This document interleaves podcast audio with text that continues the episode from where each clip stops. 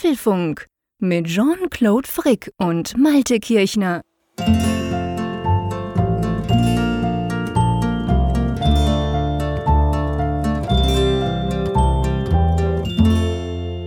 Apfelfunk 201 aufgenommen am Mittwoch, 18. Dezember. Und es gibt eine gute Nachricht jetzt zum Ende des Jahres hin, denn wir haben jetzt endlich einen Experten, wenn es darum geht, dass in China ein Sack Reis umgefallen ist. Hallo, lieber Jean-Claude. ich bin sowieso der Experte dafür, wenn irgendwo irgendwo was umfällt, um das dann groß aufzubauschen. Hallo, Malte. Hallo. Ja, wie geht es dir? Auch du, es ist der typische vorweihnachtliche Stress, der mich derzeit voll im Griff hat und ähm, der eine gehörige Portion Apfelfunkentzug. Das, das ist jetzt wahrscheinlich für unsere Hörerinnen und Hörer sehr kurios, das zu hören, denn die haben ja keine Unterbrechung festgestellt. Es gab ja letzte Woche planmäßig am Mittwoch, beziehungsweise ja, das war am späten Mittwochabend, als die Folge online ging, gab es den Apfelfunk, aber für uns ja eben nicht. Du warst ja weit, weit weg und ja, jetzt ist es dann schon ja, fast zwei Wochen her, dass wir uns das letzte Mal gehört genau, haben. Genau, genau. Wir hatten ja dann am Freitag diese Folge quasi voraufgezeichnet, weil ich in China war letzte Woche. Und das ist tatsächlich so. Also ich, es gibt ja wenige Konstanten. Ich, ich behaupte jetzt mal, es gibt wenige Konstanten in meinem Leben, aber eine ist, dass der Mittwochabend der Apfelfunk ist und zwar immer. Und wenn das dann mal ausfällt aus irgendeinem Grund, so wie jetzt eben, dann, dann ist das schon, ich meine, ich, ich war, ich sag mal, ich war abgelenkt in China. Das war nicht das gleiche, wenn ich zu Hause sitze. Als du ja deine zehn Tage in den USA warst, haben, war es ja umgekehrt quasi. Da hatten wir das ja auch vorher aufgezeichnet ja. gehabt und ich war dann hier und so am Mittwoch denkst du so, hm, was mache ich denn jetzt so ab neun? und das ist dann schon, schon wirklich sehr, sehr komisch, ja. Also ich hatte durchaus auch Entzug. Ja, dein ganzes Zeitgefühl kommt durcheinander. Ich habe zwar die Folge online gestellt an dem Mittwoch, aber ich musste mich tatsächlich daran erinnern, weil irgendwie, es fühlte sich nicht nach Mittwoch an. Es war nicht Mittwoch, wenn man eben nicht um 21.30 Uhr hier sitzt und dann den Aufnahmeknopf drückt. Ja, und dementsprechend jetzt, das kehrt wieder endlich Normalität ein ins Leben. Ja, ja, genau. Das, das war definitiv dringend notwendig und ich bin auch froh, wieder da zu sein. Also von dem her gesehen, alles wieder bestens. Wobei, wenn wir gerade dabei sind, ich glaube, so offen dürfen wir sein. Die nächste Folge ist auch wieder so eine Geschichte, oder? Ja, es ist ein kurioser Monat. Also wir machen, ja, wir machen immer eine Woche, wo wir zwei Folgen aufnehmen und dann ist wieder eine Woche Pause. Und das gleiche haben wir halt nächste Woche jetzt auch. Du gehst in den wohlverdienten Weihnachtsurlaub. Und überhaupt ist es ja der 25. Dezember, wenn unser Aufnahmetag ist. Und da haben wir uns gedacht, naja, also Weihnachten da sollte doch mal die Familie dann auch dann voll auf ihre Kosten kommen. Dementsprechend zeichnen wir die Folge vorab auf, aber sie kommt ganz regulär als kleines Weihnachtsgeschenk für euch. Erscheint sie dann in der Nacht zum zweiten Weihnachtstag am, zweiten, äh, am 26. Dezember. Genau, also die lassen wir natürlich auf gar keinen Fall ausfallen. So weit kommt es noch. Ähm, aber genau, wir nehmen sie dann diese Woche schon auf, ein bisschen später und dann kriegt ihr die nächste Woche. Wir haben schon ein paar coole Ideen und Themen, also von dem her, das, das, das kommt gut. Aber apropos Themen, wollen wir mal zu den Themen von dieser Sendung der Ausgabe 201 kommen? Ja, sehr gerne. Das erste Thema ist, und das liegt ja auf der Hand, wir wollen natürlich auch ein bisschen hören, was hast du denn da in Shenzhen getrieben? Ich habe ja alleine durch deine Reise schon jetzt endlich mal gelernt, wie der Name des Ortes überhaupt ausgesprochen wird. Denn ich habe, ich, ich, also den, den Begriff kenne ich schon lange, aber ich habe es immer falsch für mich ausgesprochen oder mir falsch überlegt, wie man es aussprechen könnte. Und ja, wir sprechen über deinen Trip ins iPhone-Produktionsland. Genau, danach sprechen wir über einen gemeinsamen Standard für Smart Home. Das ist noch nicht das große, die große News, aber Apple ist dabei. Da müssen wir unbedingt drüber sprechen. In unserer letzten Folge waren wir noch beide im Beta-Modus, obwohl iOS 13.3 tatsächlich dann erschienen ist und wir müssen noch mal kurz darüber sprechen, was sich seither getan hat. Genau, dann ist Apple Pay bei den Sparkassen gestartet, also bei euch in Deutschland sozusagen. Ein Thema, wo ich mir dann Kaffee hole. Ja, und wenn man mit Apple Pay bezahlen will, man kann sich ja zum Beispiel einen Mac Pro kaufen, dann muss man allerdings schon die Karte gut gedeckt haben. Definitiv. Wir haben die Apfelstücke, ein paar kleinere Themen drin, die Umfrage der Woche, Zuschriften unserer Hörer, alles packen wir in diesen Apfelfunk 201. Ja, aber ich würde vorschlagen, wenn du einverstanden bist, wir, wir gucken mal noch so ein bisschen zurück auf, auf meine Reise letzte Woche. Ähm, ich habe unglaublich viel Feedback bekommen von euch. Ich habe ja relativ viel gepostet. Ich war durchaus zwar hinter der Firewall, aber es hat gut geklappt. Ich werde dann ein bisschen darüber erzählen, wie man da eigentlich surft in China. Aber von dem her gesehen habe ich ja das ein oder andere Bild gepostet. Und habe wirklich sehr, sehr, sehr viele Sachen äh, beziehungsweise ähm, äh, Nachrichten bekommen von euch mit Fragen, mit irgendwelchen Dingen. Also es hat euch doch beschäftigt, sage ich jetzt mal. Und drum haben wir gedacht, okay, erzählen wir mal ein bisschen was drüber, auch wenn es ja bei dieser Reise nicht per se nur um Apple ging. Ich wurde von Oppo eingeladen, das ist ein chinesischer Smartphone-Hersteller, der inzwischen auch in Europa aktiv ist. Die haben da ihre große Konferenz, die Inno Days nennen sie das, eben in Shenzhen. Und da haben sie mich gefragt, hey, willst du da nicht auch kommen? Und dann habe ich gesehen, okay, es wird noch über 5G geredet. Das ist ein Thema, das mich sehr beschäftigt. Das ist auch spannend. Und so ist das Ganze dann ähm, quasi entstanden. Und zuerst muss ich dir ja sagen, Malte, es ist schon einfach extrem weit weg.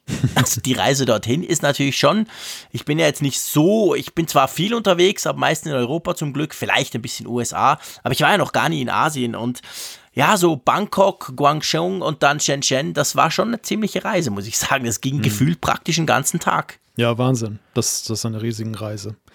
Ja, genau. Also das, das war schon mal so das Hinkommen, da hast du gemerkt, okay, ich bin jetzt richtig weit weg. Nicht nur wegen den sieben, sieben Stunden Zeitverschiebung, und was halt schon krass ist, das ist vielleicht, das ist das, was mir gleich am Anfang am meisten aufgefallen ist. Also ich war ja in Shenzhen, das muss man sich vorstellen, ist eigentlich gegenüber von Hongkong, ist quasi auf dem Festland von China und Hongkong ist ja so ein bisschen vorgelagert. Und wenn, äh, ich sag mal, wenn Hongkong nicht so speziellen Status hätte, wenn das einfach China wäre, dann wäre das eigentlich eine große Stadt. Das wäre so, so, sozusagen eine Art Großraum Shenzhen oder Großraum Hongkong, wie man es wie man's nehmen will. Also die sind ganz nah beieinander. Wir sind über Guangzhou reingeflogen, das ist ungefähr 160 Kilometer entfernt. Und das Krasse dran ist, das muss man sich vorstellen, wie so, wenn ich von Bern nach, ja, nicht, nicht mal ganz nach St. Gallen fahre das ist jetzt zwar für den Schweizer durchaus ein bisschen weit weg, aber mhm. eigentlich ist das überhaupt nicht weit weg. Aber da sind in China zwei Städte. Shenzhen hat ungefähr 20 Millionen Einwohner. Sie sagen, sie wissen es nicht so genau, es könnten auch mehr sein. Und Guangzhou hat irgendwie zwölf. Und die liegen nur 160 Kilometer auseinander. Also eigentlich ist das eine Stadt mit irgendwie 30 Millionen Einwohnern. Die wollen die auch jetzt fusionieren, haben sie uns erzählt. Also es wird irgend so ein Groß-Shenzhen geben. Und das dürfte dann wahrscheinlich eine der größten, wenn nicht sogar die größte Stadt der Welt sein. Also es ist unvorstellbar. Du landest mit dem Flieger, du, du gehst runter auf 1500 Meter. Kein Scherz. Du fliegst eine Viertelstunde, guckst runter und denkst du, wow, guck mal da, das ist Downtown, ganz viele Hochhäuser. Und das dauert dann einfach eine Viertelstunde. Du fliegst über Hochhäuser, über einen Skyscraper nach dem anderen und irgendwann kommt dann der Flughafen. Also völlig verrückt. Also die Größe dort ist für mich Schweizer sowieso absolut unvorstellbar.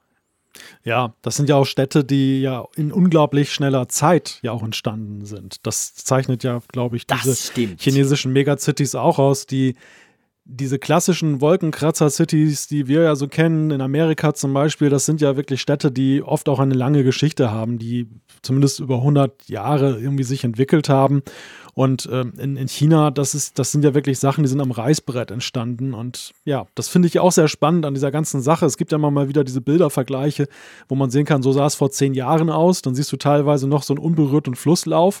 Und zehn Jahre später ist es da so eine Megacity, wo man denkt, das war nie, das kann nie anders gewesen sein. Ja, das ist absolut verrückt. Also das ist gerade auch in China, also ich meine Peking, Shanghai, das sind natürlich schon Städte, die haben jahrhundertelange, zum Teil Peking, ja tausende lange Tradition, aber da im Süden, die eben zum Beispiel, wie du sagst, Shenzhen, äh, das das gab es vor 40 Jahren nicht. Da waren ein paar Fischer und sonst nix. Und heute ist das eine gigantische Stadt. Das ist, wie du sagst, die hat man quasi auf dem Reißbrett geplant. Da hat man gesagt, da machen wir jetzt eine Sonderwirtschaftszone, gucken mal, wie das funktioniert. Und dann ist das unglaublich schnell gewachsen. Und auch gerade in den letzten paar Jahren ist das quasi krass, krass in die Höhe geschnellt dort. Und die sind einfach riesengroß, sind wahnsinnig viele Leute. Was mich erstaunt hat, ist, wie grün es dort ist. Also ich habe mir so vorgestellt, so eine Stadt, ja, alles Wolkenkratzer und Punkt. Aber es ist zum Beispiel dann nicht wie Manhattan im Süden von Manhattan, wo es ja zum Teil richtig dunkel ist wegen den ganzen Hochhäusern. Es ist sehr grün. Die Straßen sind sehr breit, das heißt, sie lassen sich sie haben ja den Platz sozusagen, sie lassen sich relativ viel Platz auch zwischen den Hochhäusern. Also man hat nicht so das Gefühl, man sei so komplett eingeengt, obwohl da ein paar der höchsten Gebäude der Welt stehen. Auf einem mhm. davon war ich, fast 600 Meter hoch.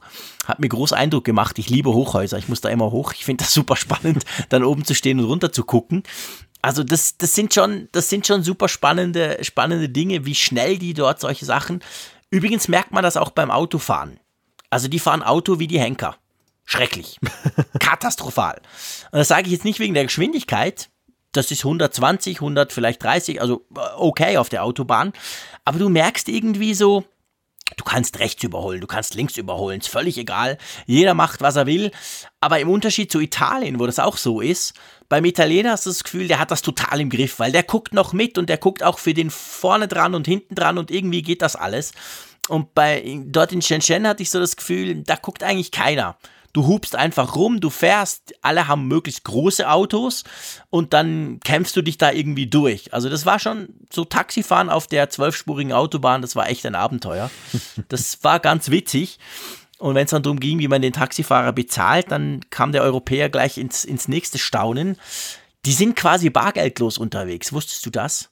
Das ist für einen Deutschen ja schier unvorstellbar. Ja, genau, das ist ja für einen Deutschen. Ich dachte jetzt, wenn du sagst, ist vielleicht weniger schlimm, als wenn ich das sage. Ja. Aber das kann man sich ja gar nicht vorstellen, genau.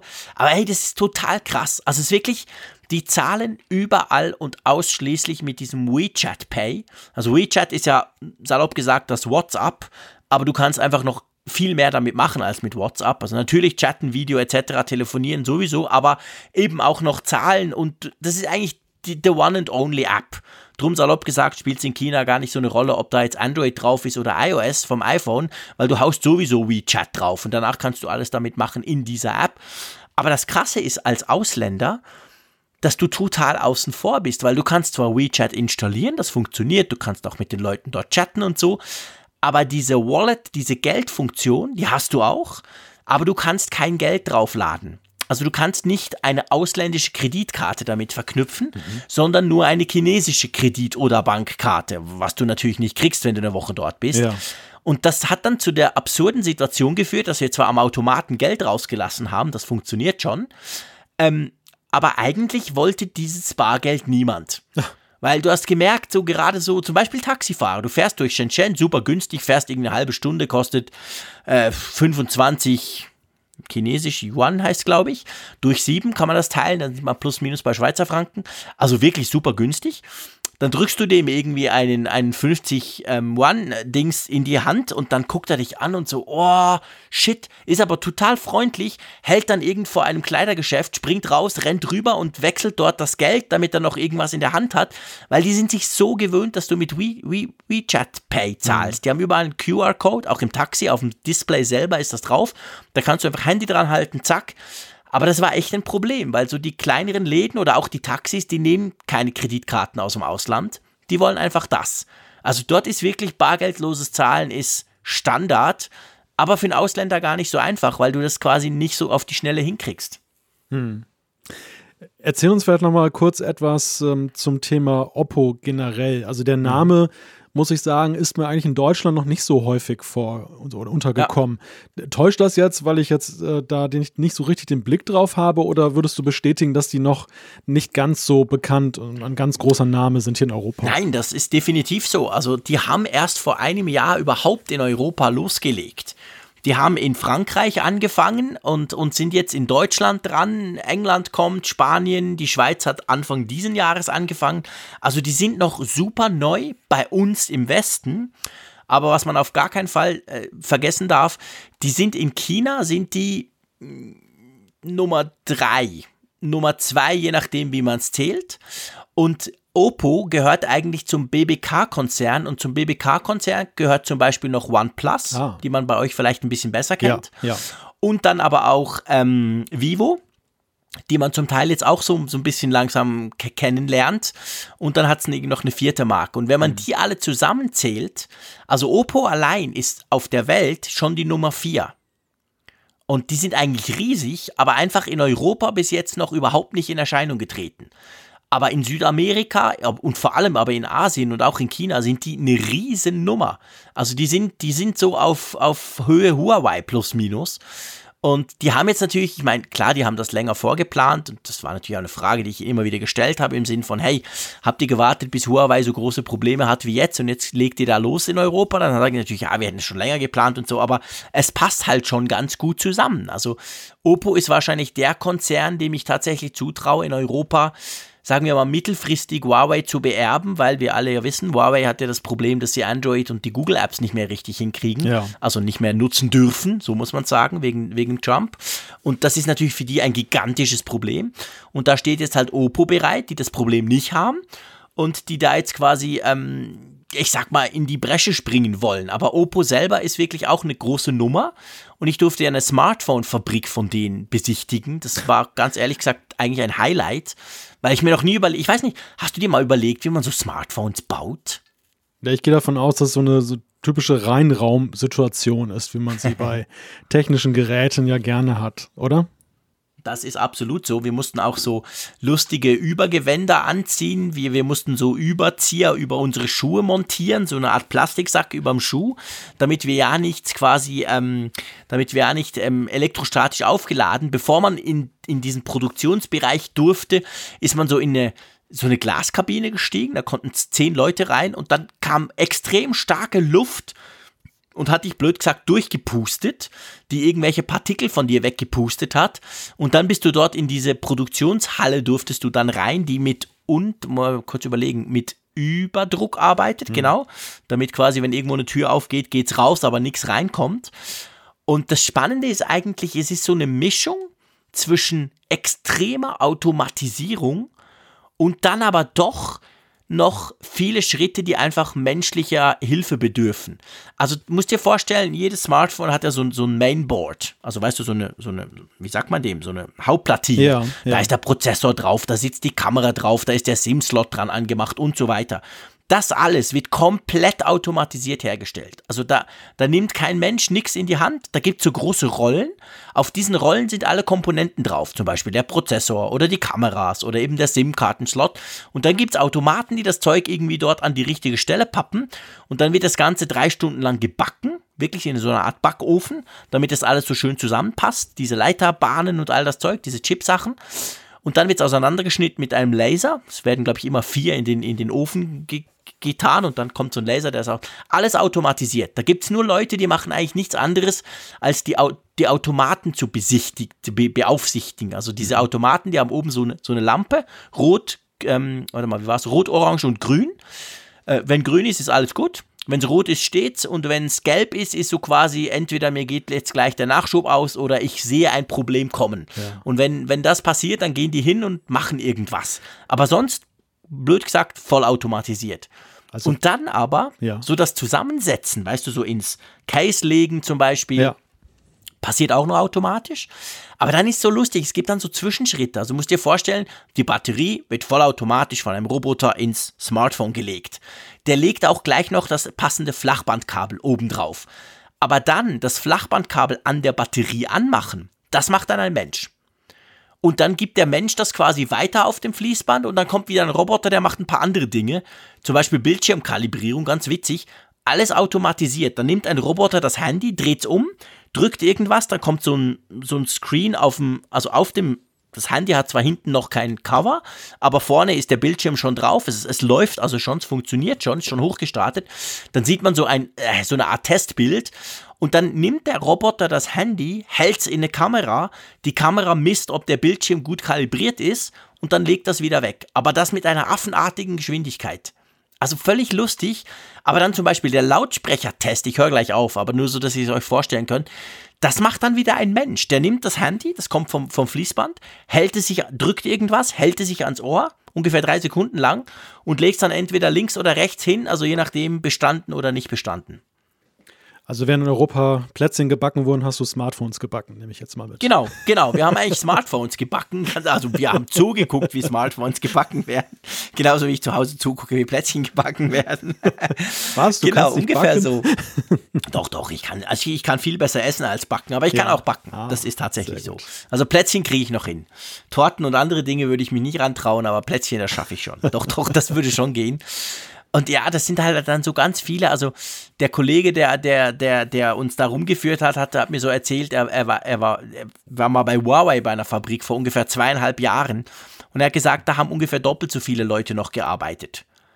Also man sieht auch da, dass diese Automatisierung, die geht auch in China selber in diesen Fabriken extrem schnell vorwärts. Also er geht selber auch davon aus, in einem Jahr oder zwei arbeiten da noch mal weniger Leute, weil einfach noch mehr automatisiert werden konnte. Aber das Was mich Schweizer gefreut hat, sind Ja. all diese, diese Roboter, zumindest Ja. jetzt in dieser einen Oppo-Fabrik, die waren alle von ABB. Aber das ist sehr interessant, dass ähm, es diese Entwicklung gibt, weil ja immer wieder in diesen Diskussionen noch über die Ansiedlung von Fabriken in äh, den USA jetzt ja vor allem, in dieser die Diskussion über die Produktion des iPhones wurde ja immer wieder vorangeführt, naja, der Faktor Mensch, der ist ja eigentlich der, der für China spricht, weil du hast einfach unglaublich viele Arbeiter dort, die für sehr günstiges Geld das machen können. Und wenn du jetzt sagst, dass der Automatisierungsgrad da zunimmt, dann ist das ja ein Stück weit aber auch ja eine, ja, ich sag mal, ein Hintertürchen, dass bestimmte Produktionsprozesse ja auch dann wieder hierzulande stattfinden Ja, könnten, oder? das ist eben genau die Frage. Die Frage habe ich auch gestellt. Und der Punkt war, also was man dann so ein bisschen gemerkt hat,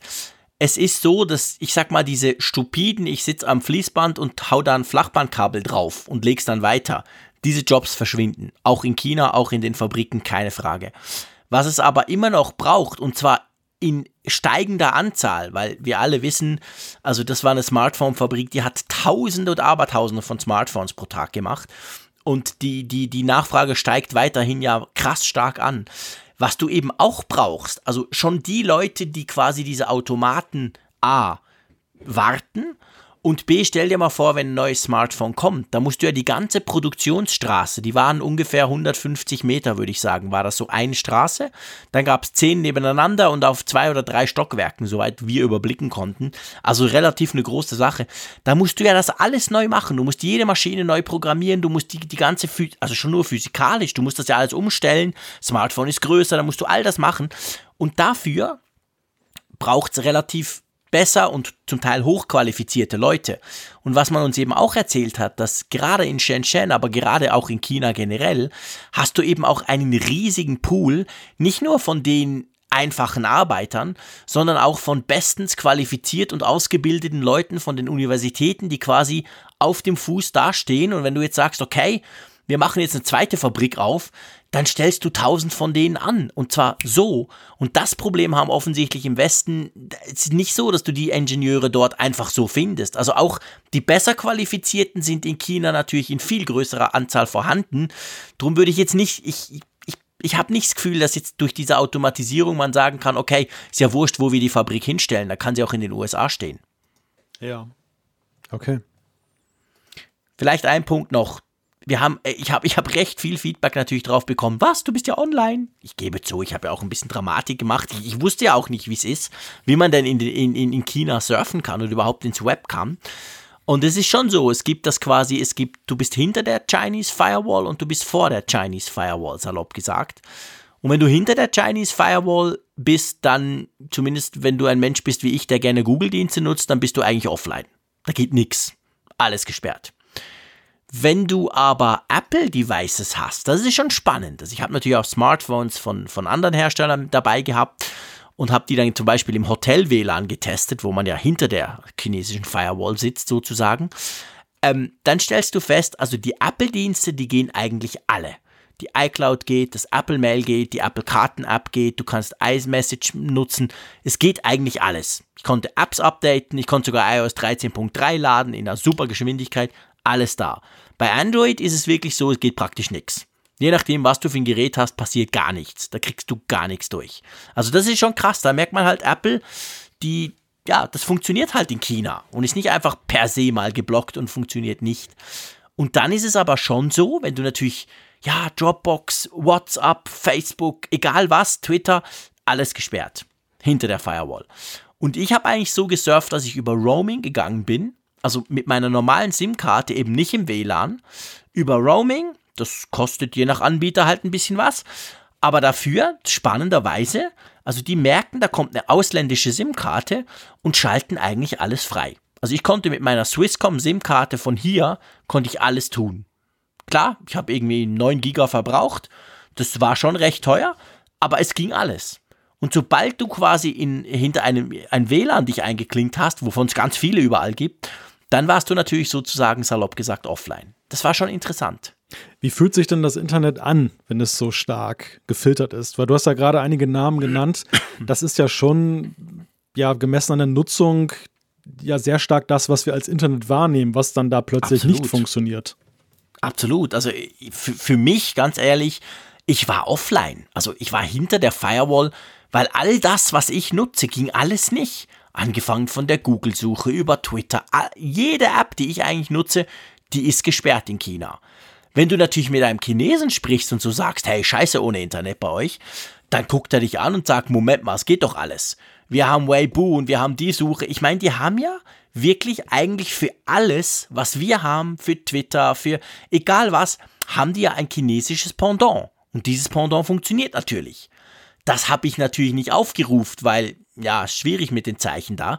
Aber, ähm, also ja, bei denen fühlt sich das ganz anders an. Aber für, für mich als Westler, der mit meinem Feature-Set hingeht und sagt, ja, okay, ich weiß ja, was ich ungefähr brauche, für mich funktioniert gar nichts. Und witzig ist auch das, was funktioniert, zum Beispiel Apfelfunk. Apfelfunk ist nicht gesperrt in China.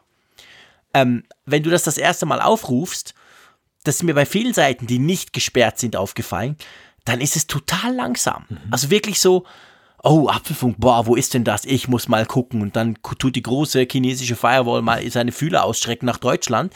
Und dann findet sie diesen Server, lebt mal so ein bisschen was runter und du denkst so, oh, scheiße Mensch, selbst das, was geht, ist langsam. Und dann, nach ungefähr gefühlt ein, zwei Stunden, plötzlich funktioniert es perfekt. Und von dem Moment an funktioniert es perfekt. Also salopp gesagt, ich behaupte mal, die wussten genau, okay, da ist ein neuer User. Wahrscheinlich wussten sie sogar, wer das ist, nämlich ich. Der hat jetzt seine Seite aufgerufen, wir checken die mal kurz ab, okay, alles klar, die ist da und dann geht's ganz schnell. Aber am Anfang war es super langsam. Und das ist mir bei vielen Seiten, die nicht gesperrt sind, aufgefallen. Am Anfang langsam und dann aber, wenn, wenn quasi, keine Ahnung, wenn du sie ein, zweimal aufgerufen hast, und es ist nicht, weil sie auf dem Handy oder so irgendwie im Cage lagen, dann sind sie plötzlich schnell. Also wie wenn dann die Firewall sagt, okay, jetzt ist gut. Jetzt machen wir den Schlauch auf. Ja, vielleicht, dass sie erstmal indiziert werden, ob da irgendwelche ja, Dinge drinstecken, die die Filter nicht mögen und dann würde wahrscheinlich genau. wahlweise dann nachgesperrt oder so. Ja. ja, genau, wahrscheinlich irgend sowas. Ja, sehr interessant. Also wirklich spannend das mal. Ja, und vielleicht noch ein Punkt. Ich habe einige Mails bekommen. Also jemand, und ich möchte ihn stellvertretend vielleicht nehmen, der hat, hat Feedback geschrieben, auch ein Apfelfunkhörer, hat so gesagt, hey, jetzt ist es doch so, wenn du nach China gehst, musst du doch das Handy abgeben. Und dann installieren sie dir da so eine App drauf und so. Wie machst du das, wenn du zurückkommst? Machst du dann dein Handy komplett platt. Und da merkt man halt, es gibt extrem viele solche Geschichten. Das ist ja auch schon mal dem einen oder anderen passiert. Punkt ist halt natürlich nicht in Shenzhen, Shanghai oder Peking, sondern der war entweder im Tibet oder sogar in diesem Uigurengebiet. Da ist jemandem das passiert, ging er dann auch durch die Welt, überall durch die News. Aber sonst ganz normal. Ich bin dort eingereist. Die Einreise war mindestens doppelt so schnell, als wenn ich in die USA gehe. Und vor allem ungefähr viermal so freundlich. Man hat den Pass genommen, gecheckt, hat noch kurz gesagt, hey, willkommen in China. Ich habe irgendwie Spruch gemacht, wow, ist ja Hightech hier, der neue Flughafen. Da hat er irgendwas erzählt, zack, war ich drin. Also es war super, super easy zehnmal einfacher, als wenn ich in San Francisco immer für die Apple-Events einreise. Die Ausreise war dann tatsächlich ein bisschen komisch. Im Unterschied zu anderen Ländern, wo sie ja, die USA, denen ist das völlig wurscht, so nach dem Motto, oh, endlich ist er weg. Bei, in China wirst du quasi beim Ausreisen auch nochmal gecheckt. Also du machst den genau gleichen, du hast sozusagen den gleichen Beamten nochmal, nur bei der Ausreise guckt er dich ganz böse an und wartet fünf Minuten und klickt auf seinem Computer rum. Wahrscheinlich guckt er, was du die Woche alles gemacht hast, was ja nicht schwierig ist bei diesen 10 Millionen Kameras dort. Also das war so ein bisschen strange, aber sonst, also wirklich nix, nix mit Smartphone abgeben, bla bla Zeug, nix mit Check, was, was hast du, ich hatte so viel Technik dabei, ihr kennt mich, wenn ich reise. Mein Technikrucksack war prall gefüllt mit Geräten, Smartphones, iPads etc., absolut kein Problem. Also es war wirklich völlig unproblematisch. Ja, die machen das kabellos, das hast du noch nicht gemerkt. Ja, genau, die haben das alles per Remote eingespielt, stimmt, genau. Drum ist mein Handy jetzt auch viel schneller als vorher. Ja, genau. Die haben den ganzen Ramsch hinten rausgehauen, den ich schon lange, schon lange mal löschen haben sollte. Haben es mal aufgeräumt, dein Homescreen. Genau, die haben es mal aufgeräumt für mich. genau. Nee, also das ja. war wirklich von dem her gesehen sehr, sehr unkompliziert. Hm. Also ich glaube, da, ja, eben, da gibt es ganz viele Geschichten, aber der große Teil davon passiert sicher nicht der Mehrheit und vor allem nicht, in, wenn du in so eine Stadt reist. Ich meine, ich war in Shenzhen ja auch nicht allein. Also gefühlt 30 Prozent waren da Ausländer. Und man sieht ja, es ist ja einfach, die Ausländer zu unterscheiden von den Chinesen. Mhm. Also von dem her, das ist dort natürlich völlig normal. Das kann durchaus anders sein, wenn du irgendwo in eine Bergregion gehst, wo noch nie einer aus dem Westen seinen Fuß hingesetzt hast. Aber das war wirklich super easy. Also infrastrukturell und so. Und die Leute waren auch krass freundlich. Ich wurde mehrmals auf der Straße angehauen. Weißt du, so, wenn du stehst da an einer Kreuzung und denkst, so, hm, gehe ich jetzt links oder rechts? dann spricht dich einer an. Ich meine, klar, der kann, nicht der kann nicht Englisch, aber der sieht, dass du ja wahrscheinlich auch nicht Chinesisch kannst und ja. dann so ein bisschen Hand und Fuß und dann nimmt man irgendwann sein Smartphone und dann hält man sich das Smartphone hin und so. Also, das war super einfach. Ich war, ich war, ich war wirklich beeindruckt. Das hätte ich, hätte ich nicht gedacht. Weißt du, diese gefühlte Offenheit auch von den Leuten dort. Hm. Ja, es war cool. Ich bin froh, wieder da zu sein, aber es war super spannend. Ja, dann würde ich fast mit Blick auf die Uhr sagen, lass uns mal zum nächsten Thema kommen. Unbedingt. Dabei sein ist ja das richtige, glaube ich, gar kein so schlechtes Stichwort bei unserem nächsten Thema, oder? Ähm, es geht um einen Smart Home Standard. Eigentlich geht es um das, was wir uns schon lange wünschen. Ja, ist eine ganz aktuelle. Und Apple ist dabei. Genau, ist eine ganz aktuelle News, die heute reingekommen ist in einer ansonsten gar nicht mal so ereignisreichen Woche vor Weihnachten wird es ja dann doch immer ruhiger. Apple hat eine Pressemitteilung rausgegeben und zwar nicht alleine, sondern zusammen mit Amazon, Google und der Zigbee Alliance, der unter anderem IKEA angehört, ähm, viele weitere bekannte Namen noch, Comcast, ähm, auch einige Namen, die wir jetzt hier nicht so kennen in, in Deutschland oder in Europa. Und die haben auf jeden Fall angekündigt, dass sie eine Arbeitsgruppe gebildet haben, um einen offenen Standard für Smart Home Geräte zu entwickeln. Und das, ich muss ja sagen, das war ja so eine Nachricht, ich habe nur die Überschrift gelesen und ich habe frohlockt, denn das ist ja ein Dilemma, das mir so häufig die Freude an Smart Home dann doch verleidet. Du willst zum Beispiel eine oh, Steckdose ja. kaufen, so eine schaltbare, und die meiste Zeit musst du dich tatsächlich mit der Frage beschäftigen, was kann die? Kann die jetzt dann das Amazon-Device? Das können die meisten. Die günstigeren können das ja eigentlich fast alle. Den Google Assistant unterstützen die auch alle. Aber wenn das Wörtchen HomeKit ins Spiel kommt, dann wird es meistens schweineteuer. Und das kann nicht längst nicht jedes äh, Device. Und das ist halt so ein Ärgernis. Ich glaube, auch viele Leute, die sich nicht so damit auskennen, fallen da auch drastisch drauf rein. Also die kaufen sich ja. die 15-Euro-Steckdose, sind stolz wie Bolle, dass sie einen tollen Deal gemacht haben. Und dann stellen sie fest, hm, mit dem iPhone, HomeKit, geht ja gar nicht. Ja, also das ist, ich, ich glaube, das darf man sagen, das ist das größte Ärgernis bei diesem Smart Home. So schön Smart Home ist, so cool die Ideen sind. Wir haben ja letzte, letztes Mal gerade über dein cooles Schloss da diskutiert. Aber ähm, diese Unkompatibilitäten, diese 200 verschiedenen Apps, die du brauchst, diese völlig Unmöglichkeit mit dem einen Gerät vielleicht mal eine, eine Lampe zu steuern und mit dem anderen dafür die Tür und so, das ist ein großes Problem und ich finde das spannend. Ich, ich, weißt du, was ich so im ersten Moment mir überlegt habe, als ich das sah, als ich diese Meldung heute sah? Dachte ich so, ja, aber Moment mal, Apple hat ja HomeKit. Wo ist denn das Problem? Ja. Du hast es angesprochen, längst nicht alle sind bei HomeKit dabei. Nein.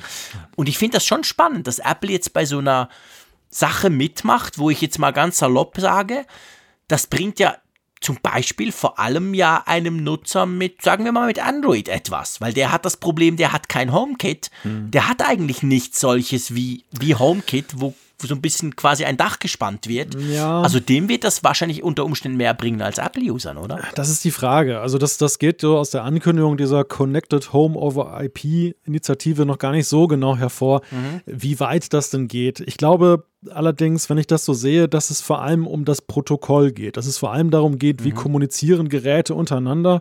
Dass es einen offenen Standard gibt, der ist ja auch Open Source, also da kann jeder ja. dann auch dann mitentwickeln und partizipieren. Und ich glaube, die Gefahr, dass das irgendwie Marktanteile kostet, ist tatsächlich gering, weil es mhm. ist ja doch so eine Phase jetzt nach ein paar Jahren mit Smart Home, dass man sagen kann, es ist so eine Läuterung da. Es ist wirklich so, die, die Systeme, also ich sehe das halt bei Devices, die halt mehrere Standards beherrschen. Das, mhm je nachdem, mit welchem Träger du das benutzt, ob du jetzt dann über das Amazon-Device arbeitest oder eben über HomeKit, es ist grundverschieden, das gleiche Gerät, aber der, ja. die Ansätze der Hersteller, der, der, der, also jetzt zum Beispiel von Apple, ist so einzigartig, dass man jetzt, dass, dass die Magie liegt eigentlich in der Implementierung und gar nicht mal so sehr ja, in der Frage, stimmt. wie kommunizieren die Geräte miteinander. Das ist eigentlich eine Sache, die findet im Hintergrund statt und die ist, ja, wie du schon sagtest, halt dann auch für den, für den User nur ärgerlich, wenn er, weil er nicht versteht, warum sprechen die nicht eine Sprache? Warum ist es nicht möglich, dass mein iPhone zum Beispiel auch jetzt diese Lampe steuert? Mhm. Ich meine, das ist natürlich schon, du hast völlig recht, wenn man jetzt diesen Standard, gehen wir mal ein paar Jahre voraus, gehen wir davon aus, das wird Erfolg haben, das wäre natürlich super spannend. Also wenn dann salopp gesagt die Home-App von uns hier, von uns Apple-Nutzern, dann plötzlich noch viel, viel, viel mehr steuern kann, dann hilft es uns natürlich definitiv auch. Also das, das wäre absolut wünschenswert. Und ich meine, wenn du guckst, wer alles dabei ist, denen ist es definitiv ernst. Das ist ja nicht so, dass Apple und noch ein paar kleine andere Klitschen dabei sind, sondern da kann man sagen, da sind die ganz Großen sind eigentlich dabei. Ja. Ja, klar, sind das ist das Who is Who am, am Smart Home Markt ist das, mhm. was da versammelt ist. Alleine die, die großen Namen Apple und Google und Amazon sind ja schon drei sehr starke Marken, die da ja, eben genau. eine große Rolle spielen. Weißt du, ich glaube, der den Anlass dazu gegeben hat, dass ähm, die ganze Smart Home Sache nach meinem Gefühl halt jetzt sich so ein bisschen festgefahren hat. Es gibt zwar tolle mhm. Produkte, wir haben ja auch ja. dann schon über innovative Sachen gesprochen, aber der Showstopper ist doch bei alledem, dass es irgendwie, das ist wie, das ist wie mit den Peripheriegeräten und der Frage dem, des, des Steckers. Ähm, du kaufst ja trotzdem zum Beispiel die Western Digital Festplatte, wenn du jetzt dann der Marke was abgewinnst obwohl sie den gleichen USB-Anschluss hat wie beispielsweise die, was weiß ich, äh, Intenso günstig Platte, die es mhm. auch gibt. Also du kaufst ja schon trotzdem das Gerät, aber dich interessiert jetzt nicht der Anschluss. Beim Anschluss interessiert ja. dich nur, dass er halt passt und dass er einheitlich ist. Und ich mhm. glaube, das ist bei der ganzen Smart Home Sache doch ein Ding, was einerseits die Nutzer nervt, aber andererseits eben auch die Hersteller dann total ausbremst, weil es ja auch ja. so ist, dass die zum Beispiel jetzt für HomeKit ist es ja so und das wird bei den anderen auch nicht anders sein. Du musst gewissen Standards entsprechen oder also du musst es zertifizieren lassen. Und diese Zertifizierung ist je nachdem, wie der Hersteller so drauf ist, sehr unterschiedlich aufwendig und das kann natürlich so einen Entwicklungsprozess auch unglaublich ausbremsen und verkomplizieren. Ja, das ist natürlich ein Punkt, klar. Also ich meine, dass der Entwickler selber hat daran unter Umständen natürlich auch Freude, weil es ihm vielleicht die Arbeit ein bisschen erleichtert. Was denkst du, wie lange das dauert, bis wir da quasi konkrete Produkte sehen? Kann man das abschätzen? Also ich könnte mir vorstellen, dass die relativ schnell zu Ergebnissen kommen, weil sie ja jetzt mhm. wirklich nicht dann auch die dahinterstehende Technologie neu entwickeln wollen, sondern eben einen gemeinsamen Standard haben wollen.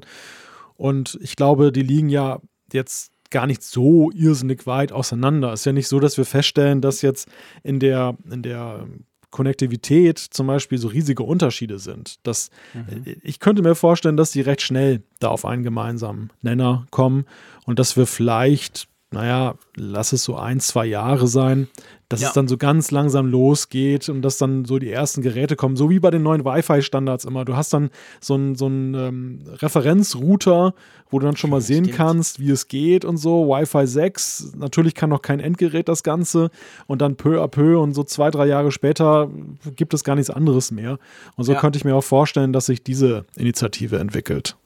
Ja, das könnte gut sein, das wäre absolut möglich nicht zwei, drei Jahre, sondern eigentlich nur ein paar Tage hat es gedauert, zwischen, dass wir unsere Folge aufgezeichnet haben und wo wir noch über die Beta von iOS 13.3 gesprochen haben. Und du hast mich ja noch darauf hingewiesen und gesagt, hm, JC, kann dann sein, bis unsere Hörerinnen und Hörer das hören, dass das schon obsolet wurde, weil es keine Beta mehr braucht, weil es rauskam. Und du, du warst pro, prophet, du hast das prophezeit quasi. Genauso ist passiert, gell? iOS 13.3, final ist erschienen. Ja, war ein komisches Bauchgefühl. Das, ich, ich war so rational, habe ich auch gedacht, wegen der Kürze zwischen Beta und Final, dass es eigentlich nicht sein kann. Dass wir tatsächlich mhm. noch zwei Wochen sehen werden und dass es in dieser Woche jetzt, wo wir den Apfelfunk aufnehmen, dann tatsächlich erst zur Finalversion kommt. Aber das ja. ging dann ja doch rasant schnell. Und naja, genauso schnell wie es rauskommt, es war auch schon wieder die erste große Bugmeldung in der Welt. Genau. Es ist ja, es ist ja iOS 13, also von dem her, es kann ja nicht sein, dass da nicht nach, noch am gleichen Abend auch ein Bug bekannt wird. So war es natürlich auch bei iOS 13.3.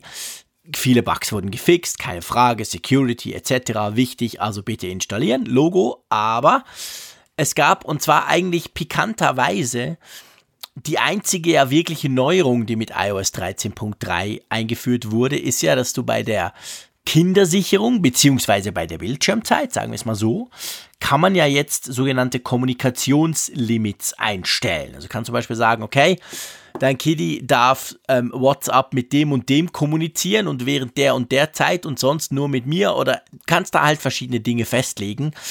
Ja, und dann hat sich halt rausgestellt, dass sich diese Limitation relativ schnell umgehen lässt, gell? Ja, ja, es ist irgendwie so, dass wenn ein Kontakt neu angelegt wird, der vorher noch nicht da war, dass dann der ausgenutzt werden kann, dass man mit dem dann halt dann grenzenlos äh, kommuniziert. Ist in der Tat, Apple hat auch gesagt, ist ein bisschen exotisch, ist ja meistens so bei solchen Bugs, es sind ja eben häufig solche Fehler, die ähm, durch äußere Einflüsse entstehen und dann im Testing einfach durchgerutscht sind. Und so in diese Kategorie würde ich das auch sehen. Aber naja, es ist natürlich trotzdem äh. für die ganze Sache sehr ärgerlich. Du hast selber Kinder, Malte, die sind noch ein bisschen zu klein, aber ohne jetzt, äh, ohne jetzt das typische, mein, mein Kitty ist der Beste. Aber ich bin relativ überzeugt, dass das die Kids zum Beispiel relativ schnell rausfinden, solche Sachen. Also das sind genau die Dinge, wo die Kinder eine unglaubliche Cleverness an den Tag legen und rausfinden, Moment, ah, ich darf ja nur, oh, jetzt ist meine normale Zeit ist durch. Das heißt, ich darf jetzt nur noch mit dem und dem Kontakt, Kontakt also quasi kommunizieren. Ja, was passiert denn, wenn ich einen neuen mache? Also das ist jetzt nicht so weit hergeholt, ehrlich gesagt. Und eigentlich ja, finde ich schon, dass das Komische bei iOS 13 ist ja, dass, dass es kommen immer wieder laufend auch neue Funktionen dazu. Zum Teil wurden sie schon länger angekündigt und kommen dann mal, aber es ist ein stetes auch Hinzufügen von, von Funktionalität. Und erstaunlicherweise ist dann meistens eigentlich fast, also die letzten paar Mal war es immer so, neue Funktion, neuer Bug in dieser neuen Funktion. Und da fragt man sich halt schon, ich meine, wir müssen jetzt nicht das große Fass Softwarequalität bei Apple auftun, aber da fragt man sich halt schon, weißt du? Ich meine, wenn jetzt iOS 13.3 erschienen wäre, mit dieser neuen Funktion der Kindersicherung, mit diesem Kommunikationslimit, das läuft und dann kommt irgendwie ein paar Tage später raus, irgendwo ganz tief unten im Safari hat es noch einen anderen Bug. Okay. Aber so ist es halt irgendwie, da denkst du so, ja, aber Freunde, dann war die Funktion einfach noch nicht fertig. Ja, verstehe mich nicht falsch, ich will das auch nicht entschuldigen, was Apple da passiert ist, aber es ist halt so der Klassiker, dass wenn Software immer komplexer wird und gerade auch dieses Zusammenspiel mit Cloud-Kommunikation äh, spielt ja auch in diesem, bei diesem Bug eine große Rolle. Es geht darum, dass ein Kontakt noch nicht in den iCloud-Kontakten hinterlegt ist. Und mhm. wenn dann eine unbekannte Rufnummer dann eine Textnachricht schickt und ich füge sie dann hinzu, also nicht, wenn ich jetzt die Nummer eingebe und füge sie hinzu, weil ja. dann wird sie den iCloud-Kontakten hinzugefügt. Die Nummer muss quasi von selbst in Erscheinung treten, von außen. Und wenn ich sie dann eben benutze, dann äh, kann ich das nutzen. Und das, äh, ja, das zeigt halt, oder beziehungsweise das, das haben wir immer wieder jetzt in letzter Zeit, dass solche Fehler dann gerade in diesem Zusammenspiel auftauchen, dass ja. irgendwo eine Lücke entsteht und ja, ich, ich finde auch, es ist natürlich bei einer Kindersicherungsfunktion, ist es dann der Worst Case, dass sich dann im ersten Moment gleich herausstellt, dass sie dann so völlig ausgehebelt werden kann und, und ja, genau, nutzlos genau. ist. Denn, denn gerade da ist ja auch die Sensibilität, dass der Schutz dann auch effektiv ist. ist genau, darauf ist ja will ich eigentlich hoch. hinaus. Genau, also das ist natürlich, genau da will ich raus. Also ja, wenn man nicht drucken kann mit dem iPhone, bitte verzeiht mir, ich weiß, ich drucke nie, dann ist mir das doch scheißegal. Aber äh, wenn du halt bei solchen Geschichten und dann halt auch hingehst und sagst, hey geil, guck mal, wir haben da was daran gemacht, jetzt könnt ihr endlich das und das und dann funktioniert das nicht. Hm. Aber du, 13.3.1 steht ja sozusagen vor der Tür, oder? Ja, heute Abend als Public Beta erschienen. War einen Tag vorher dann schon als äh, normale Beta. Ich glaube, das wird nicht lange in der Beta sein. Das, das ist so ein Ding, das werden die irgendwie noch vor Weihnachten rausschieben. Es könnte also sein, mhm. dass das diese Woche noch Final wird oder spätestens Anfang nächster Woche, bevor sie dann ja auch selber sich in die Weihnachtspause, die einwöchige, verabschieden. Dann, dann werden wir sicherlich die 13.3.1 und dann können wir mal wieder updaten. Ich meine, haben wir ja auch lange nicht gemacht. Ja, ja, genau, stimmt. Das sind ja zwei Wochen. Also ich, was, also ich mal, mal, mal kurz überlegt, glaubst du, also ich meine, seien wir ehrlich, wir nehmen das jetzt auf am 18. Dezember, du hast das ganz am Anfang gesagt. Glaubst du, nächste Woche passiert noch was? Ich meine, seien wir ehrlich, nächste Woche ist das Jahr durch. Das ist der 24. am Dienstag. Meinst du, da, da wird wirklich noch ein Update rauskommen? Ja, mich wundert, dass sie das überhaupt als Beta herausgeben. Ja, das, das wundert das, mich echt das, auch. Also so, so ein Punkt-Punkt-Release ist ja eher unverdächtig, dass es als Beta kommt und erst recht, wenn es jetzt ja eigentlich nur um einen Bug geht. Mhm. Das, das zeigt, dass sie da vielleicht jetzt auf, besonders auf Nummer sicher gehen wollen, um, um zu gucken. Ja, genau. Andererseits in 13.3 hat es ja auch keiner entdeckt. Also das, das muss man ja auch sagen. Die, diese, Apple macht ja schon sehr viel Beta und auch sehr viel Public Beta mittlerweile. Nicht nur eben, wenn sie das große neue iOS 13 rausbringen, sondern selbst für eine 13.3 gibt es die Public Beta, an der jeder teilnehmen kann. Und dennoch Stimmt. fallen solche Fehler dann immer erst auf, wenn sie tatsächlich dann final raus sind. Und ich behaupte mal, dass den, den, den Fehler hat es in der Beta Phase auch schon gegeben. Ja, natürlich. Garantiert. Ich meine, das, das ist ein ganz wichtiger Punkt. Ich habe vorhin ein bisschen abgerantet über die Softwarequalität von iOS 13.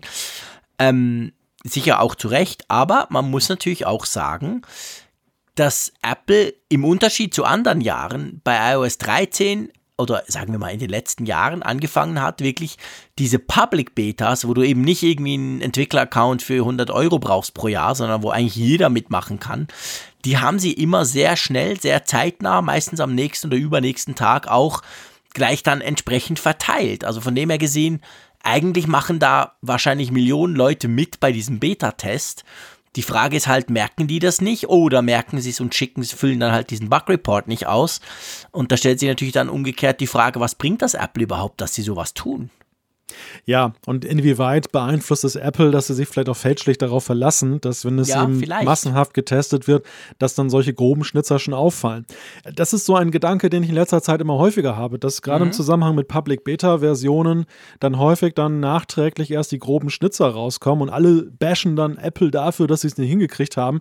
Auf der anderen Seite, so unglaublich viele haben es ja auch eben wirklich selber nicht gesehen ich will damit Apple auch nicht entschuldigen, denn es ist natürlich, es kann ja auch nicht sein, dass der, der Audit für die Frage, ist die Software sicher, ist sie, funktioniert sie wie angegeben, dass der outgesourced wird zum Nutzer. Und ja, nein, man, man muss natürlich ganz klar sagen, Public Beta oder Beta generell jetzt, wenn es Außenstehende sind, hat immer seine Grenzen in der Frage, was wird erkannt. Natürlich werden die Leute ja, dich sofort auf den UI-Fehler hinweisen, den, so, den jeder sieht und jeder frohlockt, ja, ich habe einen Fehler gefunden, guck mal, da ist der Button falsch und so da, da, hast du eine relativ gute Gewähr. Aber ja. dieses systematische Durchtesten, und das ist ja wirklich hier so ein Ding, da, da musst du Szenarien konstruieren, da musst du sagen, was passiert, wenn? Was passiert ja. eigentlich, wenn jetzt mein Kind von jemandem, der nicht im Adressbuch ist, eine SMS kriegt? Könnte dann auch irgendwas passieren? Und das muss man kategorisch und gründlich durchtesten.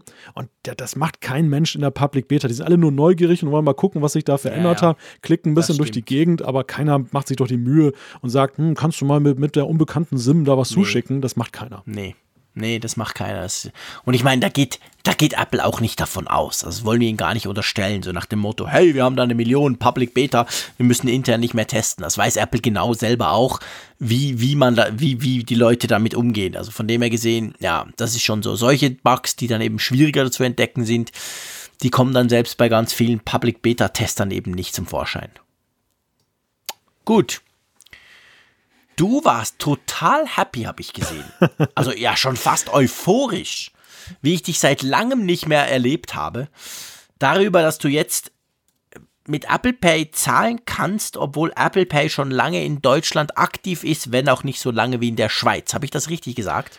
Ja, diese, diese Freude ist insofern etwas komisch, weil ich ja tatsächlich schon vorher Apple Pay hatte. Das weißt du ja auch. Ich habe ja mhm. ähm, mir so eine Prepaid-Kreditkarte äh, genau. von Boon besorgt, die ja seit kurzem auch kostenlos unterwegs sind. Also man zahlt diese Gebühr von, ich weiß gar nicht, 1,95 pro Monat, die es dann da gab. Die haben sie ja sofort dann eingestellt, als dann eben dann der Staat auch der, der größten oder meisten verbreiteten Banken hier in Deutschland bevorstand. Ah, okay. Weil die es ist ja in Deutschland so, du hast ja eine eine Landschaft, die besteht eben aus einerseits aus den Sparkassen, die ja kommunal mhm. organisiert sind. Du hast die Genossenschaftsbanken, die auch flächendeckend eigentlich da sind. Und das, das sind zwei Bankenverbünde, die in Deutschland extrem stark und reichweitenstark sind, nach wie vor. Auch wenn natürlich jetzt gleich wieder die Debatte losgeht, und das kam ja auf meinen Tweet auch, es gibt unglaublich viele Sparkassenhasser da draußen. Die, ah, echt? Ja, ja, ja. Ich meine, die, ich will das gar nicht jetzt bagatellisieren. Das ist in der Tat so, die Leute haben ja auch Gründe dafür, warum sie so empfinden. Das, das, das fängt mit Gebührenstrukturen an und es, es tobt ja auch ein Kampf da draußen so in der Frage, was ist zeitgemäß beim Banking. Mhm. Die, die, die, okay. die Sparkassen und Volksbanken sind noch sehr stark eben Filialbanken. Ja. Die setzen eben auf äh, Beratung vor Ort, auf äh, Standorte vor Ort und ja. haben ein sehr großes Automatennetz. Also in der Bargeldwelt Deutschland sind sie von unglaublicher Bedeutung. Aber okay. es gibt eben auch immer mehr Menschen, und gerade im Tech-Bereich ist das so, die halt sagen, das brauche ich alles nicht, ich will bargeldlos bezahlen, ich brauche keine Filiale, ich will nicht von Beratern belämmert werden. Und die regen okay. sich dann halt nur über diesen Oldschool-Style auf mit ja, hohe Gebühren bezahlen und äh, alles umständlich und tetrette. Und das habe ich, ich bin voll in diesen Sog hineingeraten, dieses Konflikts, der da draußen in der Wildnis augenscheinlich tobt. Das war mir gar nicht bekannt, dass okay. es so polarisiert. Aber ich bin auf dem Standpunkt, weißt du, ja, ich ärgere mich auch manchmal darüber. Ich bin Sparkassenkunde und habe das Gefühl, ich zahle viel zu viele Gebühren. Mhm. Aber auf der anderen Seite wertschätze ich diese Präsenz vor Ort mit den Automaten alleine und dass ich, ja. ich, ich, ich, stolper hier zweimal und dann bin ich in einer Sparkassenfiliale und habe einen Automaten und bezahle keine Gebühren dafür. Da sage ich mir immer, da hebt sich das ein bisschen auf. Ja, ist ja auch cool, genau. Aber wenn ich da keinen Bock mehr drauf hätte, dann würde ich einfach das Institut wechseln, würde zu einer privaten Bank wechseln, nämlich das ist so der dritte große Bereich. Mhm. Irgendwas, was ich, komme direkt, Commerzbank, sonst okay. wen. Und dann, dann wäre es mir doch egal. Ich weiß gar nicht, warum man so aggressiv ist gegenüber einem, einer anderen Bank, wo ich gar kein Kunde mehr bin und wo ich dich einfach nur blöd finde. Das, das hat sich mir nicht erschlossen in dieser ganzen ja. Diskussion, warum das so emotional geführt wird, warum es einem nicht einfach nur schnurzpiep egal ist. Aber gut. Ja, das ist ja noch oft so. Also das erleben wir im Internet noch oft, sorry, wenn ich da reingrätsche, dass sich Leute über Dinge unglaublich aufregen können, wo man einfach sagen muss, hey, dann lass doch sein, dann hör's halt nicht, dann guck's halt nicht, dann lies es halt nicht. Punkt. Also statt da Abhandlungen zu schreiben, wie schlimm das jetzt alles ist. Also, aber aber gut, Idioten ja. gibt es überall, muss man ehrlicherweise sagen. Aber was heißt das denn jetzt für Apple Pay? Also für Apple Pay in Deutschland ist das schon ein gewichtiger Schritt, oder? Das ist ein sehr großer Schritt. Der, der, der ist insofern etwas eingeschränkt, weil die Volksbanken, die auch bis Ende des Jahres starten wollten in Deutschland, haben einen Rückzieher gemacht. Die haben technische Probleme bei der Implementierung. Die starten wohl okay. augenscheinlich, so war die letzte Verlautbarung, erst Anfang nächsten Jahres. Aber gut, das, das heißt jetzt nur, es dauert für die, deren Kunden ein bisschen länger, aber sie kommen trotzdem. Es bedeutet aber für Apple erstmal einen unglaublichen Reichweitengewinn, weil sie mit einem Schon, Schlag, gell? also einen riesigen, zwei riesige äh, Bankenverbünde Verbünde mit ganz vielen Kunden eben dann auch da haben, die jetzt zumindest im ersten Schritt dann auch mit der Kreditkarte Apple Pay nutzen können. Und im nächsten Schritt, nächstes, für nächstes Jahr ist schon angekündigt, dass dann auch die Debitkarten dann eben mhm. auch dann genutzt werden können. Das wird den Kreis auch nochmal deutlich erweitern. Also da kann man schon sagen, dass das ist für, und deshalb ist es auch, finde ich, ein Thema für den Apfelfunk, das ist für Apple mhm. Pay in Deutschland ein, ein riesiger Sprung nach vorne. Aus der Nische, okay. die sie anfangs waren, wo du wirklich dann, entweder musstest du gerade bei dem Institut sein, was es unterstützt, ja. oder du hast dir extra einen Account aufgemacht dort, hin zu dass ich behaupte mal, zwei Drittel der Deutschen mit Bankkonto und einer Kreditkarte es nutzen können. Mhm. Cool, und das startet, also das ist gestartet, gell? Also das läuft jetzt ab sofort. Genau, das, das war so, dass an dem Starttag, das war ein, glaube ein Dienstag, war es so, dass in der Sparkassen-App dann ein Feld freigeschaltet wurde, ein Menüeintrag Apple Pay. Dort mhm. bekommst du dann deine Kreditkarte angezeigt, witzigerweise im Original-Layout, so wie, wie sie dann bunt bedruckt ist. Ja. Und, und, dann kannst du halt sagen, von dort aus mit zwei Klicks ähm, füge das jetzt dann äh, dem iPhone hinzu oder auch der Apple Watch. Es gab, okay. das, das haben mir einige Hörer gemeldet, am Anfang dann wohl einige Probleme. Die Sparkasse hat argumentiert, das habe wohl mit Mastercard zu tun gehabt. Also da gab es nämlich Freischaltungsschwierigkeiten. Mhm. Vielleicht weil der Ansturm so groß war, okay. dass dann die Server überlastet waren. Das hat ja. sich nach ein paar Tagen gegeben. Seither habe ich nichts mehr dergleichen gehört. Bei mir war es gar kein Problem. Ich habe allerdings auch gleich am frühen Morgen, ich habe ja dem entgegengezittert, habe ich das dann gleich mhm. dann hinzugefügt. Ja, das, und es funktioniert halt wie es soll. Ne? Also es ist wirklich sehr komfortabel, so wie Apple Pay eben verwendet werden kann. Ja. Und ja, war für mich dann ein, ein großer Freudenmoment. Sehr cool. Ich weiß nicht, ob das ähm, der, der Mac Pro jetzt bestellbar ist, der neue, ob das auch ein Freudenmoment für dich war. Ich weiß, ich war in China. Ich war extra lange wach, muss ich wirklich sagen. Ich glaube, es war 2 Uhr in der Nacht. Gut, Jetlag und solche Geschichten noch. Auf jeden Fall habe ich gewusst, es kommt am Dienstag, das war angekündigt, ab da kann man ihn bestellen und natürlich war ich interessiert dran, wie teuer ist er denn jetzt wirklich. Und ähm, ja, jetzt kann man das Ding bestellen. Wir haben ihn aber noch nicht bestellt, gell? ja, wir werden noch nicht bestellen, aber wir, wir, wir werden ihn auch da deshalb nicht verdammen. Und das ist auch wieder eine interessante Diskussion, Nein. die dann im Netz gleich geführt wurde, die mich auch ein bisschen überrascht hat, wie sehr dann der, der Mac Pro auch von einigen zerredet wurde. So im Sinne von, oh, der ist doch viel zu teuer und so. Ach komm, hat dich das echt überrascht? Mm, ja, schon, weil ich finde, der Mac Pro ist ja anders als zum Beispiel ein MacBook Pro, auch wenn das auch ein Pro im Namen trägt ja nun wirklich beim besten will kein Consumer-Gerät. Und ja, aber ist doch so eine herrliche Schlagzeile. Komm, das muss doch jeder, da wird doch jeder Redaktor schwach. Zwei Golf zum Preis von einem Mac Pro. Wie geil ist das denn? Also natürlich haben die alle keine Ahnung, aber das war ja, das war ja so, ich meine, das ist so naheliegend, sowas zu schreiben. Und natürlich, es ging genauso los. Ich meine, ich habe ihn auch zusammen konfiguriert, habe einen Screenshot, äh, glaube ich, fünf Minuten nachdem er online war, ins Web gestellt, gesagt, hey, guck, jetzt wollen wir mal abwarten, wie viele dann gleich losheulen und sagen, Apple ist doch verrückt. Und genau so war es ja dann auch.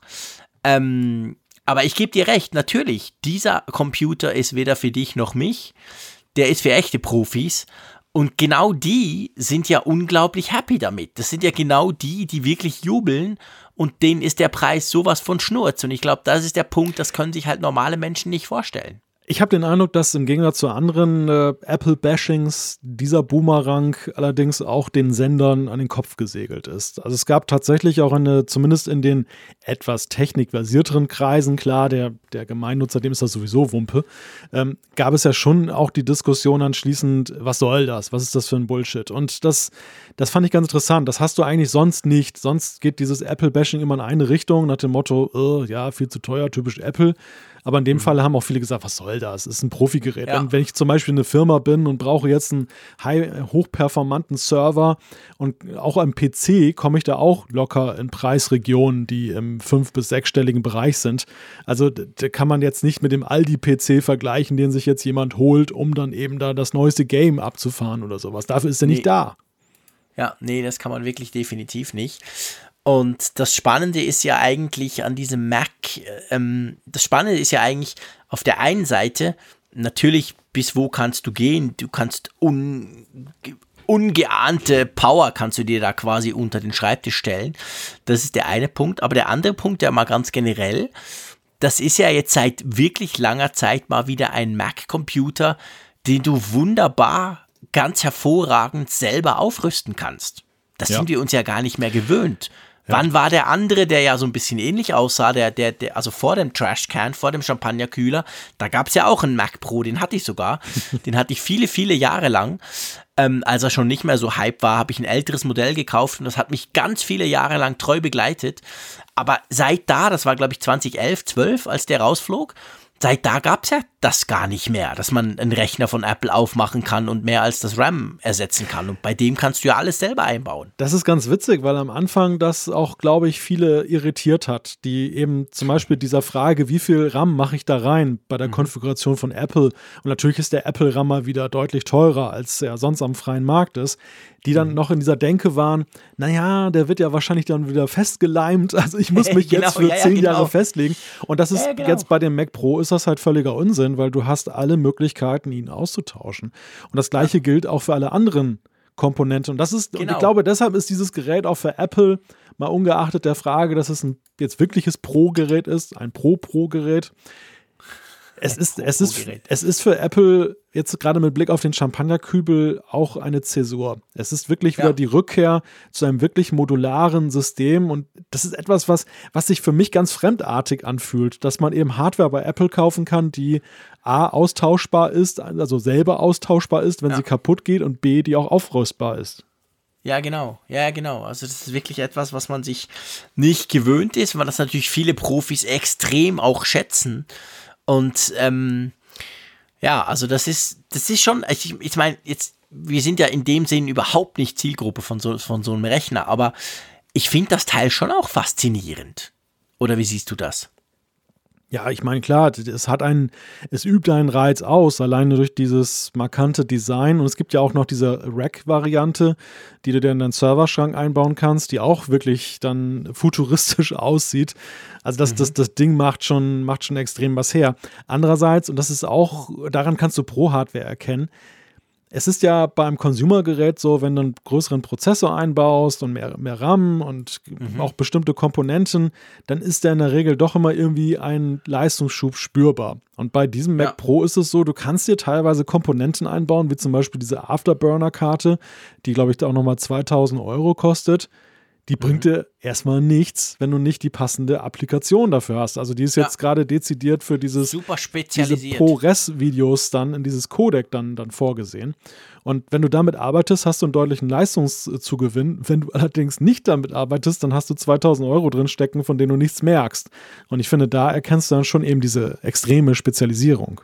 Ja, da erkennst du eben auch die Zielgruppe. Der Profi weiß genau, ob er so eine Karte braucht oder nicht Das ist ja nicht wie Otto Normalnutzer, der sich ein bisschen was zusammenklickt und überlegt, nehme ich, mache ich da einen Haken noch dran oder nicht und dann irgendwas kauft, das er eigentlich gar nicht braucht.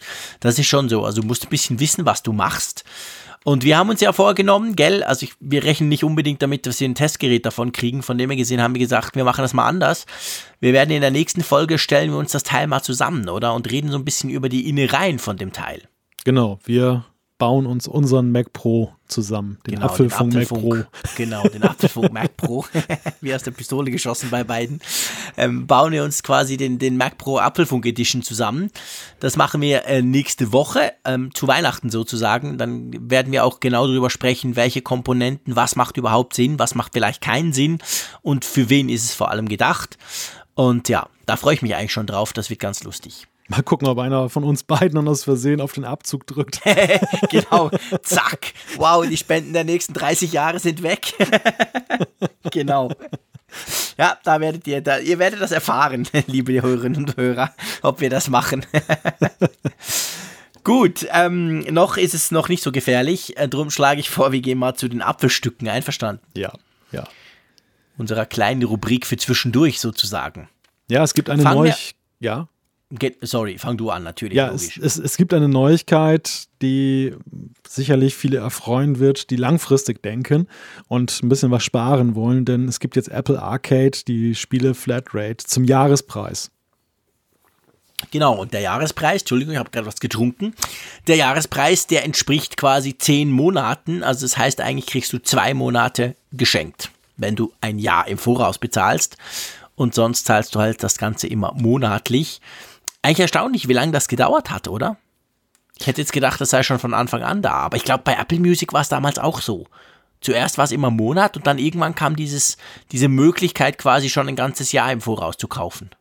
Ja, also ich weiß nicht, welches Kalkül da jetzt eine, eine Rolle spielt. Vielleicht, dass sie tatsächlich die Leute erstmal bisschen testen lassen wollen auf mhm. monatlicher Basis. Denn es ist ja auch so, wenn, wenn du von vornherein so eine Option anbietest und die Leute legen sich auf ein Jahr fest und sind mit dem Dienst dann nicht zufrieden, Mal Ausnahme Apple TV Plus, wo sie ein Jahr verschenkt haben. Beim geschenkten mhm. Gaul schaut keiner ans Maul. Ja, Aber wenn du dafür bezahlst und dann ist, entspricht es nicht deinen Erwartungen, dann ist natürlich der Frustfaktor ein ganz anderer, als wenn du eben nur 4,99 investiert hast und kannst monatlich wieder aussteigen. Und ich glaube, das ja. spielt vielleicht eine Rolle, dass die Leute erstmal schnuppern lassen wollten, wollten eben nicht dann provozieren, dass jemand schon gleich das Jahresabo schießt, weil er sagt, oh, ich will sowieso sparen und ist dann nachher doch gefrustet und dass das vielleicht den Ausschlag gegeben hat.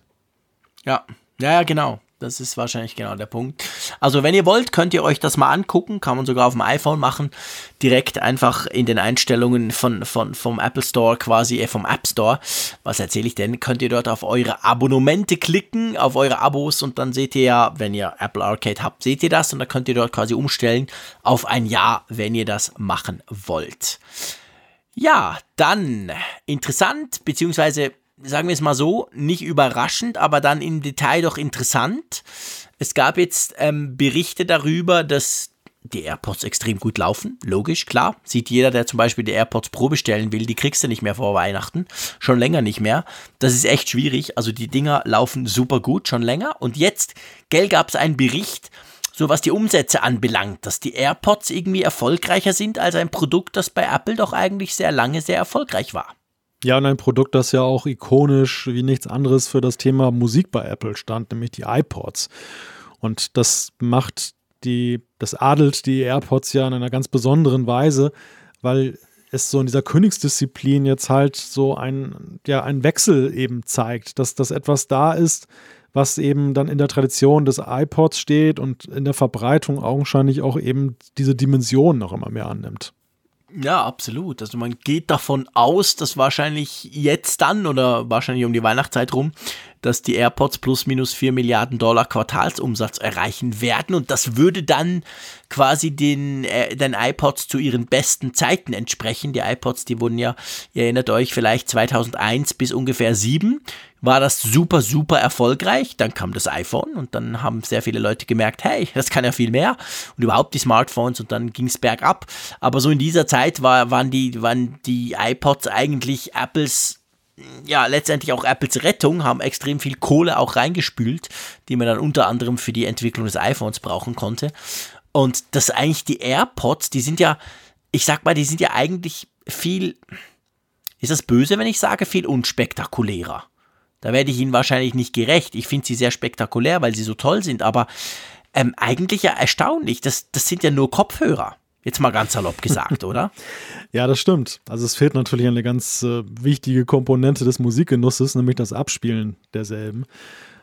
Aber ja, ich glaube, sie sind einfach von unglaublicher symbolischer Bedeutung für Apple. Und das mhm. war bei den, bei den iPods ja seinerzeit auch so. Das war ja vor dem iPhone das einzige Massenprodukt, das die, die ja. Marke Apple ja eben auch in die Welt getragen hat. Klar, die hatten die Macs und die, die hatten schöne Macs, gar keine Frage, aber, aber ja, es, genau, aber es war schön, ja, teuer. Aber, und, und teuer und, und eben eine Nische. Sie waren eben gegenüber dem PC im Marktanteil sehr gering verbreitet. Viele haben zwar wahrgenommen, es gibt da irgendwie bunte Computer von Apple, aber naja, nichts, nichts genaueres weiß man nicht.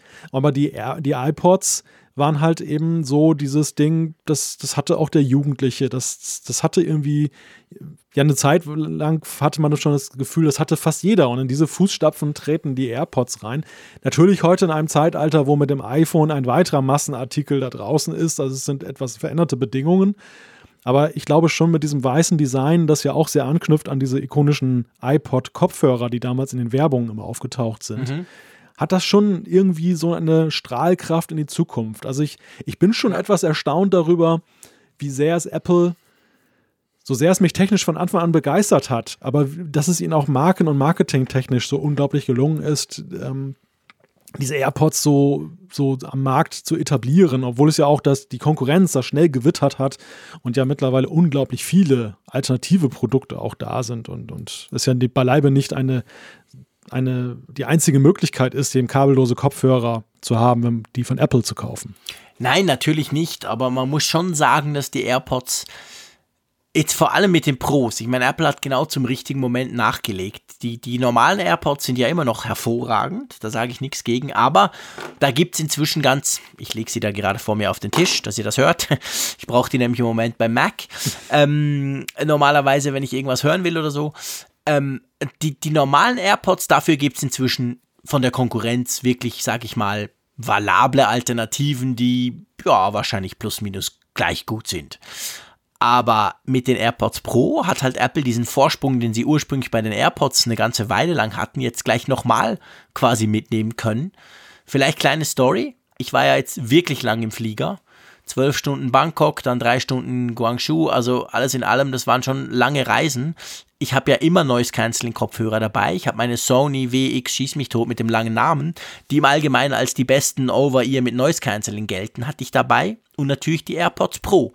Und auf dem Rückflug habe ich mir einmal so gedacht, okay, jetzt, jetzt, jetzt machst du mal wirklich den Direktvergleich auf 11.000 Meter Höhe, das brummt und kracht da im Flieger, jetzt wechselst du mal. Und ich war ganz ehrlich gesagt wirklich schockiert, wie, wie, wie gut das Noise Cancelling von den AirPods Pro ist. Also ich sag mal wirklich, ich habe Musik gehört. Es ging nicht darum, quasi komplette Stille, ohne dass was kommt. Nein, ich habe Musik gehört. Und wenn ich Musik gehört habe mit den Sonys und dann mit den AirPods Pro, das war auf einem absolut ähnlichen, wenn nicht sogar gleich guten Level. Hm. Und das ist erstaunlich, weil die Sony, die sind erstens auch schweineteuer und zweitens gelten die als der, der Goldstandard im Noise Cancelling. Das einzige Problem, das ich habe, muss ich ganz klar sagen, bei so einem langen Flug, ist halt die Akkulaufzeit. Ja. Weil ich meine, ich konnte viel besser schlafen mit denen. Mit den AirPods Pro konnte ich mich ja je nachdem ein bisschen mit dem Kissen oder so zur Seite legen. Das wäre alles kein Problem. Das geht mit den Großen nicht so gut. Aber nach vier Stunden ist halt Ruhe. Und die anderen hatte ich locker zwölf Stunden an. Also, das ist noch so ein Punkt, der dagegen spricht bei langen Flügen. Aber ich war echt erstaunt, wie wahnsinnig toll das eben auch im Flieger funktioniert. Ja, das ist eine interessante Langzeiterfahrung, die ich auch mittlerweile gemacht habe mit den AirPods Pro, dass ich festgestellt habe, dass bestimmte Geräuschkulissen machen sie eine Exzellenz, die wirklich den ja. der großen Kopfhörer ja. an nichts nachsteht. Und das sind vor allem witzigerweise diese Motorgeräusche. Also auch ja, beim genau. Auto habe ich es festgestellt, dass wenn ich im Auto mal testweise die eingestöpselt habe und ähm, gehe, mach dann Noise Cancelling an. Ich höre das Auto nicht mehr. Also ich habe mich, ich, ich habe mich schon dabei. mir gar nicht vorstellen. Der Malte wieder brettert mit 300 über die deutsche Autobahn und hat auch noch Noise Cancelling Kopfhörer im Ohr. Oh meine Güte. Nein, selbstverständlich habe ich das im stehenden Modus, als ich den Wagen eingeschaltet habe. Aber weißt du, die, die, die Pointe dieser Geschichte ist, dass ich tatsächlich den Anlasser ein zweites Mal umdrehen wollte, weil ich den Wagen nicht mehr gehört habe. Weil irgendwie genau. hatte ich das Gefühl, ich will jetzt losfahren, aber ich höre nichts. Und dann habe ich festgestellt, nee, Noise Cancelling ist an. Und als ich es ausschaltete, brummte der Wagen deutlich ja. vernehmbar. Andererseits bei anderen Geräuschen, da habe ich den Eindruck, sind diese größeren Noise-Canceling-Kopfhörer doch schon spürbar abschirmender. Was mhm. nicht immer von Vorteil sein muss, weil ich finde nach wie vor, dass die AirPods Pro sehr darauf abgestimmt sind, dass du sie tatsächlich in Unterwegssituationen auch besser ja. nutzen kannst, während die anderen so im häuslichen Bereich oder sag ich mal fest sitzend, ne? Also dass du eben ja. dann äh, nicht dann durch die Welt läufst und musst noch etwas mitkriegen, dann, dann sind sie besser. Ja, das ist so. Ich meine, natürlich rein physikalisch schließen sie halt niemals so gut, egal wie gut du da deine Ohrstöpsel nimmst und welche Größe und alles, aber die können natürlich nicht so gut schließen, wie wenn du dir wirklich was übers Ohr stülpst und dann, das merkt man ja auch, dann ist so, dann ist wirklich quasi Ruhe. Aber ja, ich war, ich war echt erstaunt. Also es hat wirklich super gut funktioniert. Wollen wir noch zum letzten Apfelstück kommen? Ja, Wutausbrüche. Wutausbrüche in Meetings, genau. naja, es gab ja jetzt viele, es gab ja jetzt einige Berichte gerade so über, ich meine, es geht ja ein Jahrzehnt zu Ende in ein paar Tagen. Ähm, und da gab es natürlich auch viel so ähm, Technik.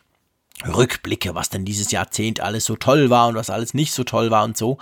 Und da bin ich über einen New York Times Artikel gestoßen, der grundsätzlich mal so ein bisschen die Brücke schlägt über die Technologiewelt seit 2010. Und da geht es aber eben auch drum, dass sie sagen, eigentlich eines der prägendsten Ereignisse generell dieser Epoche der letzten zehn Jahre in der Tech-Welt seien halt so die Produktpräsentation, aber vor allem auch der Tod von Steve Jobs gewesen, wo sie wirklich sagen, das sei ein absolut einschneidender Moment gewesen, zwar 2011, als er gestorben ist. Und dann vergleichen sie halt so ein bisschen den Tim Cook und den, den Steve Jobs, das wurde ja auch schon Millionenmal gemacht. Und dieser Bericht, der geht jetzt halt so ein bisschen auf darauf, wie, wie die Unterschiede vor allem so im persönlichen Umgang mit Mitarbeitern war. Und das haben wir auch schon lesen können. Der Steve Jobs war ja da, sagen wir mal, eher unmöglich, hat gerne Leute zusammengestaucht, angeschrien, rausgeworfen und der Tim Cook da offensichtlich fährt eine komplett andere Linie. Ja, das Interessante an diesen ganzen Geschichten über Steve Jobs und die Frage von Apple danach ist, dass sie irgendwie immer noch so mitschwingend haben, als wäre es äh, gerade erst passiert. Also als wäre der Zeitraum seither gar nicht so lang gewesen. Während, wenn man mal sieht, so in der Geschichte der iOS-Geräte, wie viele Jahre wir jetzt schon ohne Steve Jobs erlebt haben mit der Weiterentwicklung von iOS und den Geräten und wie viele Jahre tatsächlich er noch zu Lebzeiten mitmachen durfte, dann ist es ja schon Wahnsinn, welches Ungleichgewicht da mittlerweile entstanden ist. Wir reden über acht Jahre Entwicklung ja. von iPad und iPhone und allen weiteren Geräten, die so in diesem iOS-Spektrum unterwegs sind. Und das iPhone kam ja erst 2007 auf, das iPad ja so, sogar erst dann noch ein paar Jahre später. Und diese Produkte standen ja eigentlich aus der heutigen Perspektive gesehen noch völlig am Anfang. Ja, klar. Also ich meine, wenn du das iPhone heute vergleichst mit dem iPhone von damals, da kann man ja nur lachen. Aber es ist, ich glaube, was halt natürlich schon der Punkt ist, ich glaube, es sind zwei Dinge. Das eine ist, der Steve Jobs hat halt nicht mit dem iPhone erst angefangen, sondern der hat halt mit Apple angefangen Ende ja, der 70er klar. Jahre. Da gab es noch klar. ein paar Dinge dazwischen. Ja. Über den iPod haben wir zum Beispiel gerade gesprochen. Also der Ruhm war ja schon vor dem iPhone da. Und das andere ist halt, glaube ich, schon, dass wenn du dir die Zeit überlegst, die Zeit vor dem iPhone und die Zeit nach dem iPhone oder sagen wir mit dem iPhone, da merkst du halt schon, dass das iPhone per se, so schlecht es 2007 im Vergleich zu heute natürlich war, war halt ein, eine unglaubliche Revolution. Und so etwas haben wir halt in den letzten acht Jahren nicht erlebt. Das wurde alles besser, keine Frage. Aber solange, sorry, diese fucking Brille jetzt nicht endlich kommt, die uns alle wegbläst, ist es halt immer noch so, dass du sagst, ja, aber der Steve Jobs hat doch das iPhone erfunden. Weißt du, was ich meine? Also, ja, das ist halt so ein bisschen der Punkt. Ja, ja, also da tue ich mich ein bisschen schwer mit. Ähm, also erstmal noch zu dem Thema, Steve Jobs hat schon natürlich weit vorher Apple gemacht, klar, das weiß ich. Aber der Mac ist ja nie der Referenzwert gewesen bei der Frage, ist Apple noch innovativ? Sondern da wird immer auf die Massenverkaufsprodukte ge geguckt und da ist natürlich das iPhone der Benchmark schlechthin. Einfach wegen der Skalierbarkeit nach oben. Dass, das dann Seit gesagt das iPhone gibt, genau. Genau, die Revolution, Vorher die erwartet. War das anders. Die Revolution, die erwartet wird, wird natürlich ja vor allem eben dann in Bezug auf das iPhone gesehen. Die, die zweite Sache ist, hat es eigentlich nichts gegeben unter Cook? Das sehe ich ganz anders. Also ich finde, die Apple Watch ist ja nun ein Ding, was im ersten Moment vielleicht nicht so dann jeden überzeugt hat, aber was rückblickend, wenn du den Verbreitungsgrad ansiehst und wie es auch dann wiederum dann den, den Daily Workflow der Menschen geändert hat, ja schon nicht ganz ohne ist. Natürlich ist das iPhone in einer Liga, die, wo, wo man die Frage stellen kann, ob selbst Jobs es noch hingekriegt hätte, das nochmal zu toppen. Ob er noch eine Revolution angezettelt hätte, die so weit gegangen ist. Ich weiß nicht. Ich finde das sehr hypothetisch. Nee, und, und, und wenn, also, also du hast die Watch und du hast auch noch die AirPods. Und das sind für mich alleine zwei Produkte, wo ich schon sage, wow, also das hat auch nochmal deutlich Moment. viel verändert. Ich sage ja nicht, dass unter Tim Cook nichts kam. Ich habe nur gesagt, und es geht ja hier drum, es geht ja um diese Geschichte, warum wird immer noch so viel von Steve Jobs gesprochen. Ja. Ich sage nur, es gab nicht so etwas Revolutionäres wie das iPhone. Also von null auf iPhone. Das mhm. war, ich meine, die Apple Watch, ihr wisst, ich liebe sie. Aber so revolutionär wie das iPhone war sie halt nun mal einfach nicht. Weißt du, so meine ich. Aber es, natürlich kamen geile Produkte und die Produkte wurden unglaublich viel besser. Und, und Apple steht ja auch finanziell heute unglaublich viel besser da als 2011.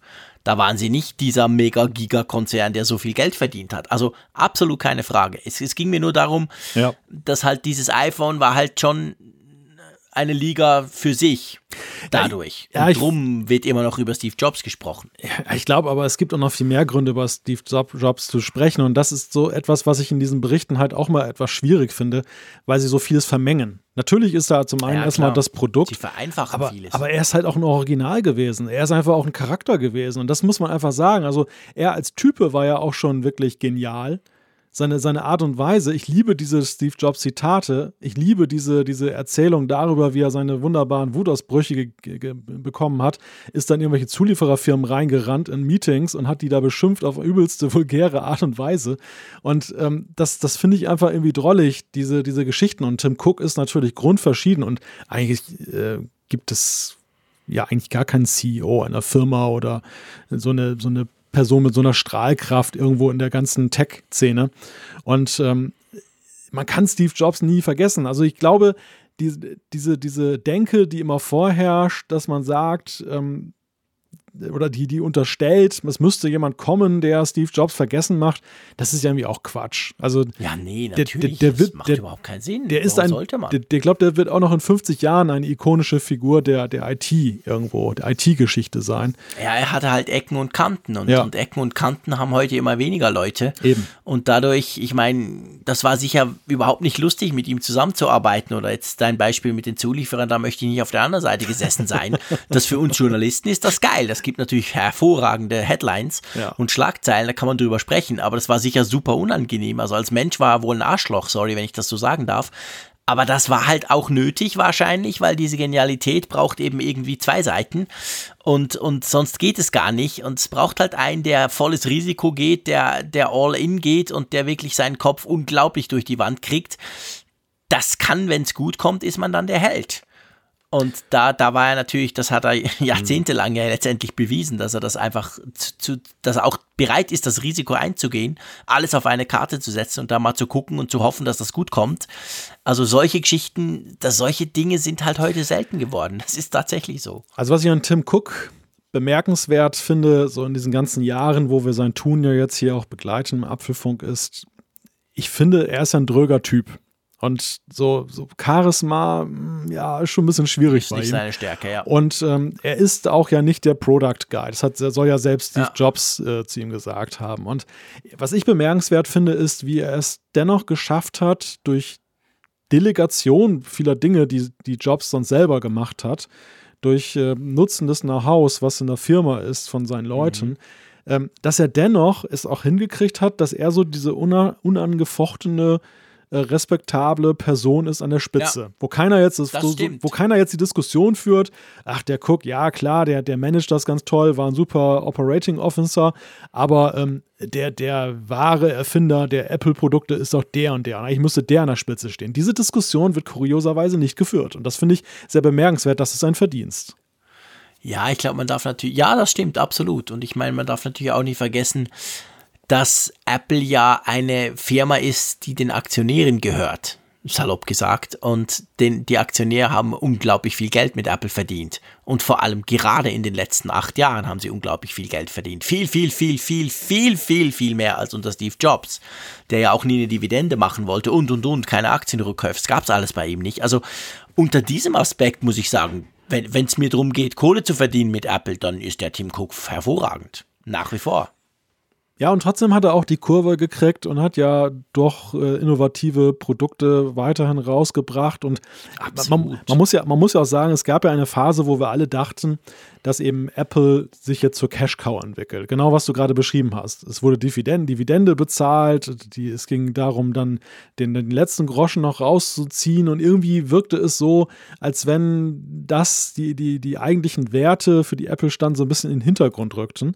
Und es gab ja auch viel Kritik und mittlerweile sieht man eben sehr stark, finde ich, wie eben jetzt auch wieder Apple zu seiner alten Form zurückkehrt. Dass, dass sie genau sehen, was die Nutzer brauchen, dass sie so ihre, ihren Unique Selling Point stärker betonen, warum man eben ein Apple-Gerät kauft, wo, worin Apple einzigartig ist und sich vom PC unterscheidet. Und da muss man sagen, das hat Cook augenscheinlich er wird sicherlich die ganze Zeit gewusst haben, aber er hat es stärker wieder in den Fokus gerückt.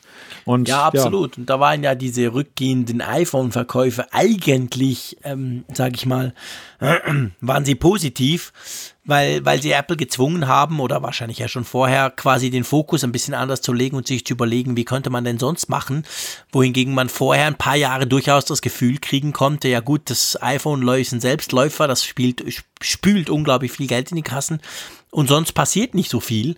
Und das ist ja in den letzten paar Jahren, hat man gesehen, da passiert eben extrem viel bei Apple weiterhin. Das macht uns ja Freude. Ja, und es ist natürlich mal leicht gesagt, dass es ja auf der Hand lag, was Apple machen muss, um wieder zurück in die Erfolgsspur zu kommen. Also in der Erfolgsspur auch der Popularität, nicht nur der Verkäufe. Aber ähm, es gibt ja auch unglaublich viele Beispiele von Firmen, die es trotz dieser naheliegenden Schlussfolgerungen nicht hinkriegen gerade wenn du so ein gigantisches Unternehmen führst, wo dann eben ja auch viele Dinge dann da drin sind, die für den Außenstehenden nicht so ersichtlich sind. Und dieses, diesen riesigen Tanker, den hat er halt dann doch wieder, wie ich finde, zumindest jetzt zum Ende des Jahres 2019 ist es mein Eindruck, wieder sehr gut auf Kurs gebracht. Und äh, absolut. recht, das, recht, das recht unumstritten ja. auch. Ja, ja, nee, das sehe ich wie du. Du, wollen wir mal zu der Umfrage der Woche kommen? Ja. Ich bin übrigens, muss ich mich entschuldigen, meine Stimme ist schlecht. Ich habe mich erkältet, schon in China und dann der Rückflug hat es nicht unbedingt besser gemacht.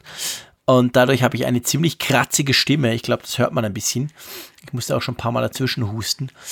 Aber gut, lass uns mal zur Umfrage der Woche kommen. Schweizer klingt nur immer ein bisschen kratzig. Hast du eine Ahnung, im Gegenteil. Wir sind super freundlich, nur ich nicht. Der in Bern nicht. Ich bin ja nicht hier, um freundlich zu sein, oder? Das ist ja nicht meine Rolle im Apfelfunk. Ich bitte dich. Dafür haben wir doch dich. Mich? Den netten Malte von der Nordsee, genau. Oh, Good Guy, Bad Guy Prinzip. ja, ja, genau. nee, nee, das machen wir nicht so. Aber ähm, ja. ich sehe apropos Bad Guy gerade, ich werde gleich zum Bad Guy, wenn ich die aktuelle Umfrage der Woche angucke, beziehungsweise die Auswertung. Ja. Da könnte man ja durchaus zum Bad Guy werden, oder? Ja, Was macht denn der Zeier da zuvor, das zum Geier? Da war bestimmt eine Clickfarm in China irgendwie. Ja, ja genau. Da hat er wieder seine übliche, die braucht er beim Tagesanzeiger, um seine Artikel hochzuranken. Die hat er wahrscheinlich auf uns losgelassen. Erklär ja. mal, um was geht's? Ja, die Frage, die wir gestellt haben, war, welche Apfelfunk-Aktion fandest du am besten? Und ja, da haben wir eine kleine Auswahl ja genommen. Es gab ja, wir wurden auch darauf hingewiesen, ja noch ein paar mehr Sachen, die man da hätte nennen können. Zum Beispiel auch die ultralangen Folgen wurden auch von einigen Hörern dann eben als äh, Aktion gewertet. Haben wir eher als Selbstverständlichkeit gesehen. Aber Für uns sind sie schon normal, genau.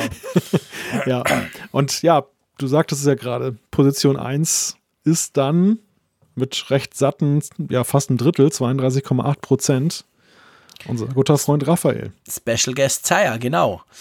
Und dann kommt mit 8 und so knapp 29 Prozent das Apfelfunk-Event. Also das können wir uns eigentlich sparen. Wir laden einfach den Zeier ab und zu ein und dann müssen wir den ganzen Aufwand nicht machen, oder? nein, nein, nein, nein, nein, das machen wir natürlich nicht. Das nehmen wir erstens nicht so ernst und zweitens, ähm, der Special Guest Zeier, der bleibt Special Guest. Und dafür, wenn ihr den länger hören wollt, gibt es ja den Kfz-Podcast, wo wir drei uns ja auch ausführlich zusammen unterhalten über viele Dinge rund um Technik, nur nicht über Apple. Ähm, von dem her gesehen. Und dann, lustigerweise, das erstaunt mich dann wieder, kommt dann schon Fit for Frick. Mhm. Was soll denn das? ja. Das, äh, Eine komische Aktion. das riecht nach Neuauflage, oder was meinst du? Nein, nein, nein, vergiss es. Fangen wir gar nicht erst an. Es gab schon auf Twitter den einen oder anderen Versuch, aber nee, nee. Das können wir Fit for Malte oder Fit for Zeier machen, kein Problem. Aber der Fit for Frick, der ist durch. Ja, das ist in, in der Reihenfolge sind das leicht zu gewinnende Be- Wettbewerbe. bei, mir, bei mir wahrscheinlich mittelmäßig leicht, bei Raphael total einfach. Genau. Wobei er ist ja schlau. Er hat es ja genau so gemacht. Er hat jetzt ein paar Tage hatte er vorletzte Woche nicht mehr mit mir so ein Battle. Wir, wir haben wirklich seit, glaube ich, seit 15 Monaten, jede Woche haben wir uns quasi gemessen an der Apple Watch und meistens habe ich gewonnen. Und dann plötzlich kam natürlich die Einladung genau am Tag, bevor ich nach Shenzhen geflogen bin. Und ich dachte, okay, ich tue ihm mal den Gefallen, kannst ja mal gucken. Und ja, diese fast irgendwie alles zusammen, rund 30 Stunden im Flieger, die haben geschadet. Er hat dann tatsächlich gewonnen letzte Woche. Das ist aber auch schon gemein, oder? Gut, ich hätte natürlich Yoga machen können im Flieger, das habe ich ehrlich gesagt vergessen. Das wäre doch so ein Trick gewesen, aber na, ist schon gut. Ehre wem Ehre gebührt. Ja, dann haben wir mit 11% die Ferienfolgen.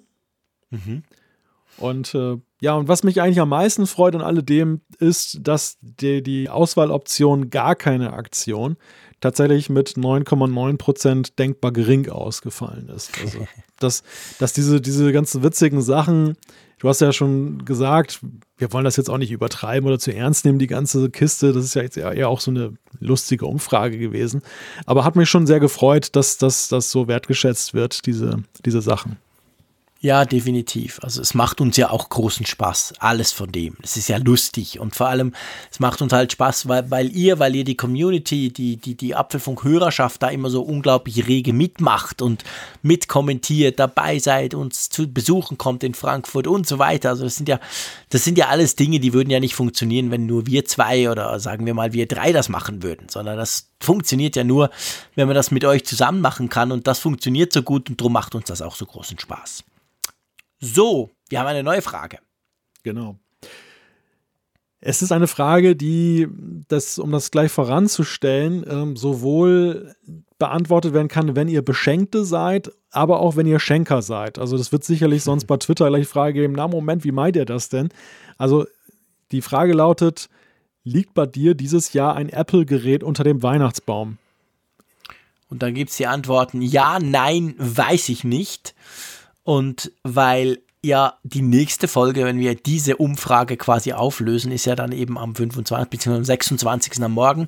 Äh, wir nehmen es am 25. Abend auf, beziehungsweise dann äh, werden wir es releasen und das heißt ja, dann habt ihr ja schon die Geschenke ausgepackt. Also wisst ihr dann ungefähr, wie das aussehen wird. Ja, was denkst du so? Ja, gute Frage. Also tatsächlich, das, das wird dich jetzt wahrscheinlich amüsieren, aber ich, ich vermute, bei dir ist es sogar ganz ähnlich obwohl ich einen, einen Podcast über Apple-Themen mache, wird bei mir unter dem Weihnachtsbaum, glaube ich, nichts liegen von Apple dieses Jahr. Nö, bei mir auch nicht. Da liegt eigentlich nie was drunter. Ja, eben. Keine Ahnung warum.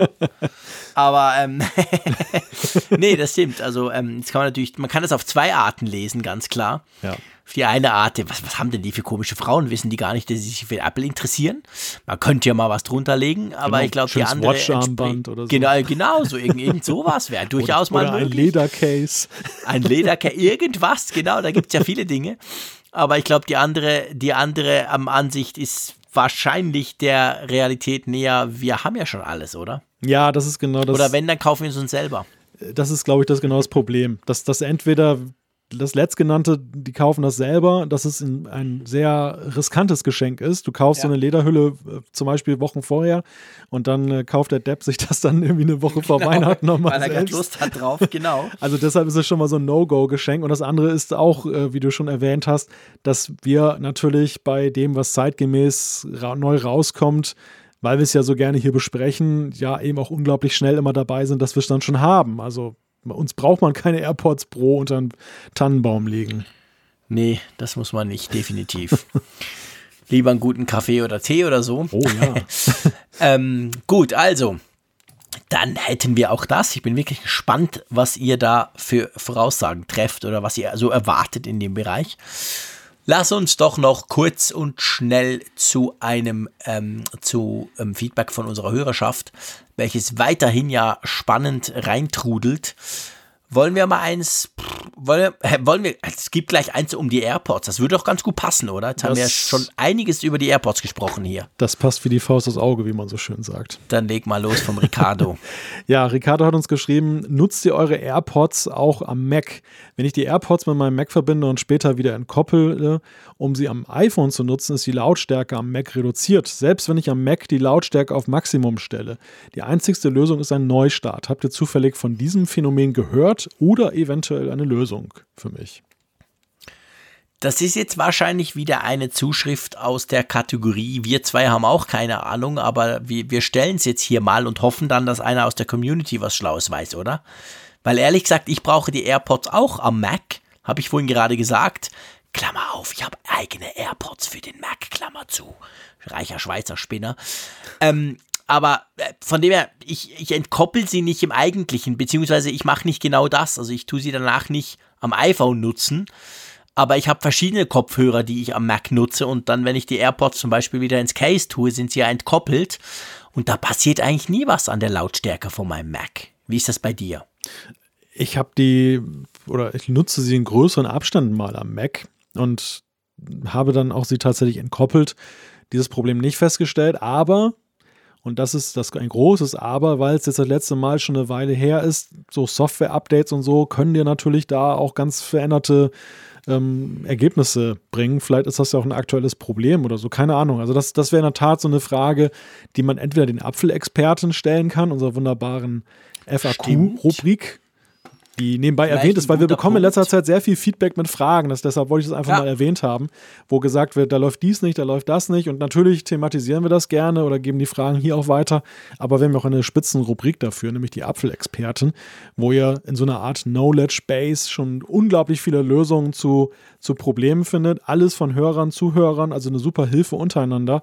Und wenn dann noch nichts zu finden ist, könnt ihr die Frage auch einfach mal stellen und es gibt, glaube ich, immer findige Leute, die eine ja, Antwort wir haben wissen. Großartige ähm, Hörer, die hier drin schreiben, die Fragen beantworten, die sich da ganz aktiv beteiligen. Das ist wirklich ganz, ganz, ganz großartig. Also apfelfunk.com slash Experten. Dann seid ihr gleich drauf und das lohnt sich definitiv. Da hat's ganz viel, da lerne ich immer ganz viel, wenn ich da reingucke. Ja, ja, unbedingt. Da also. merke ich, wo die echten Experten sitzen, Malte. Wir tun ja, ja nur so. Ja, ja, wir sind ja nur so Alibi-Experten. Genau, aber wir können das gut, das muss man sagen. Wir machen das seit vier Jahren. seit 201 Folgen tun wir so, wenn wir richtig gut rauskommen. Also so schlecht sind wir nicht, zumindest im So tun, oder? Das ist, das ist mein Lebensmotto, weißt du, größtmögliche Souveränität bei totaler Ahnungslosigkeit.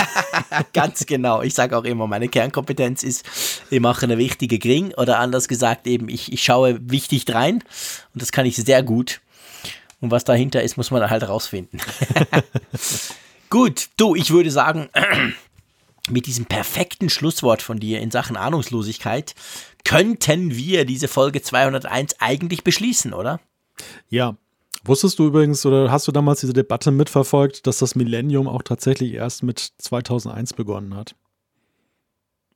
Äh, hm.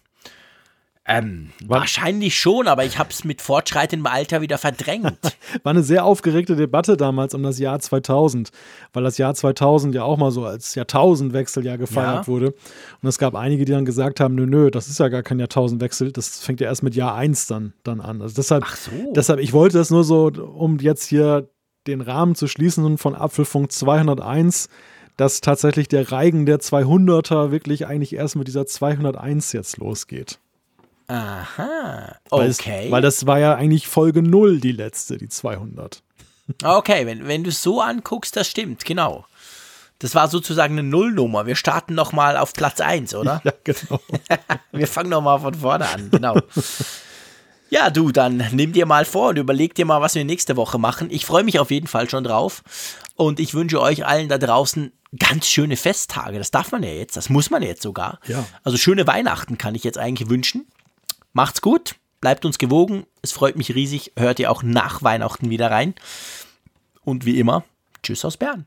Ja, und ihr hört jetzt eine spezielle Weihnachtsvariante des Apfelfunk-Intros am Ende. Da danken wir unserem Hörer Lukas, der uns nämlich dann da das einfach mal dann, ja, komponiert, kann man sagen, komponiert, produziert, keine Ahnung, auf jeden Fall hergestellt hat. Danke, Lukas. Bis dann, bis äh, nächste Woche.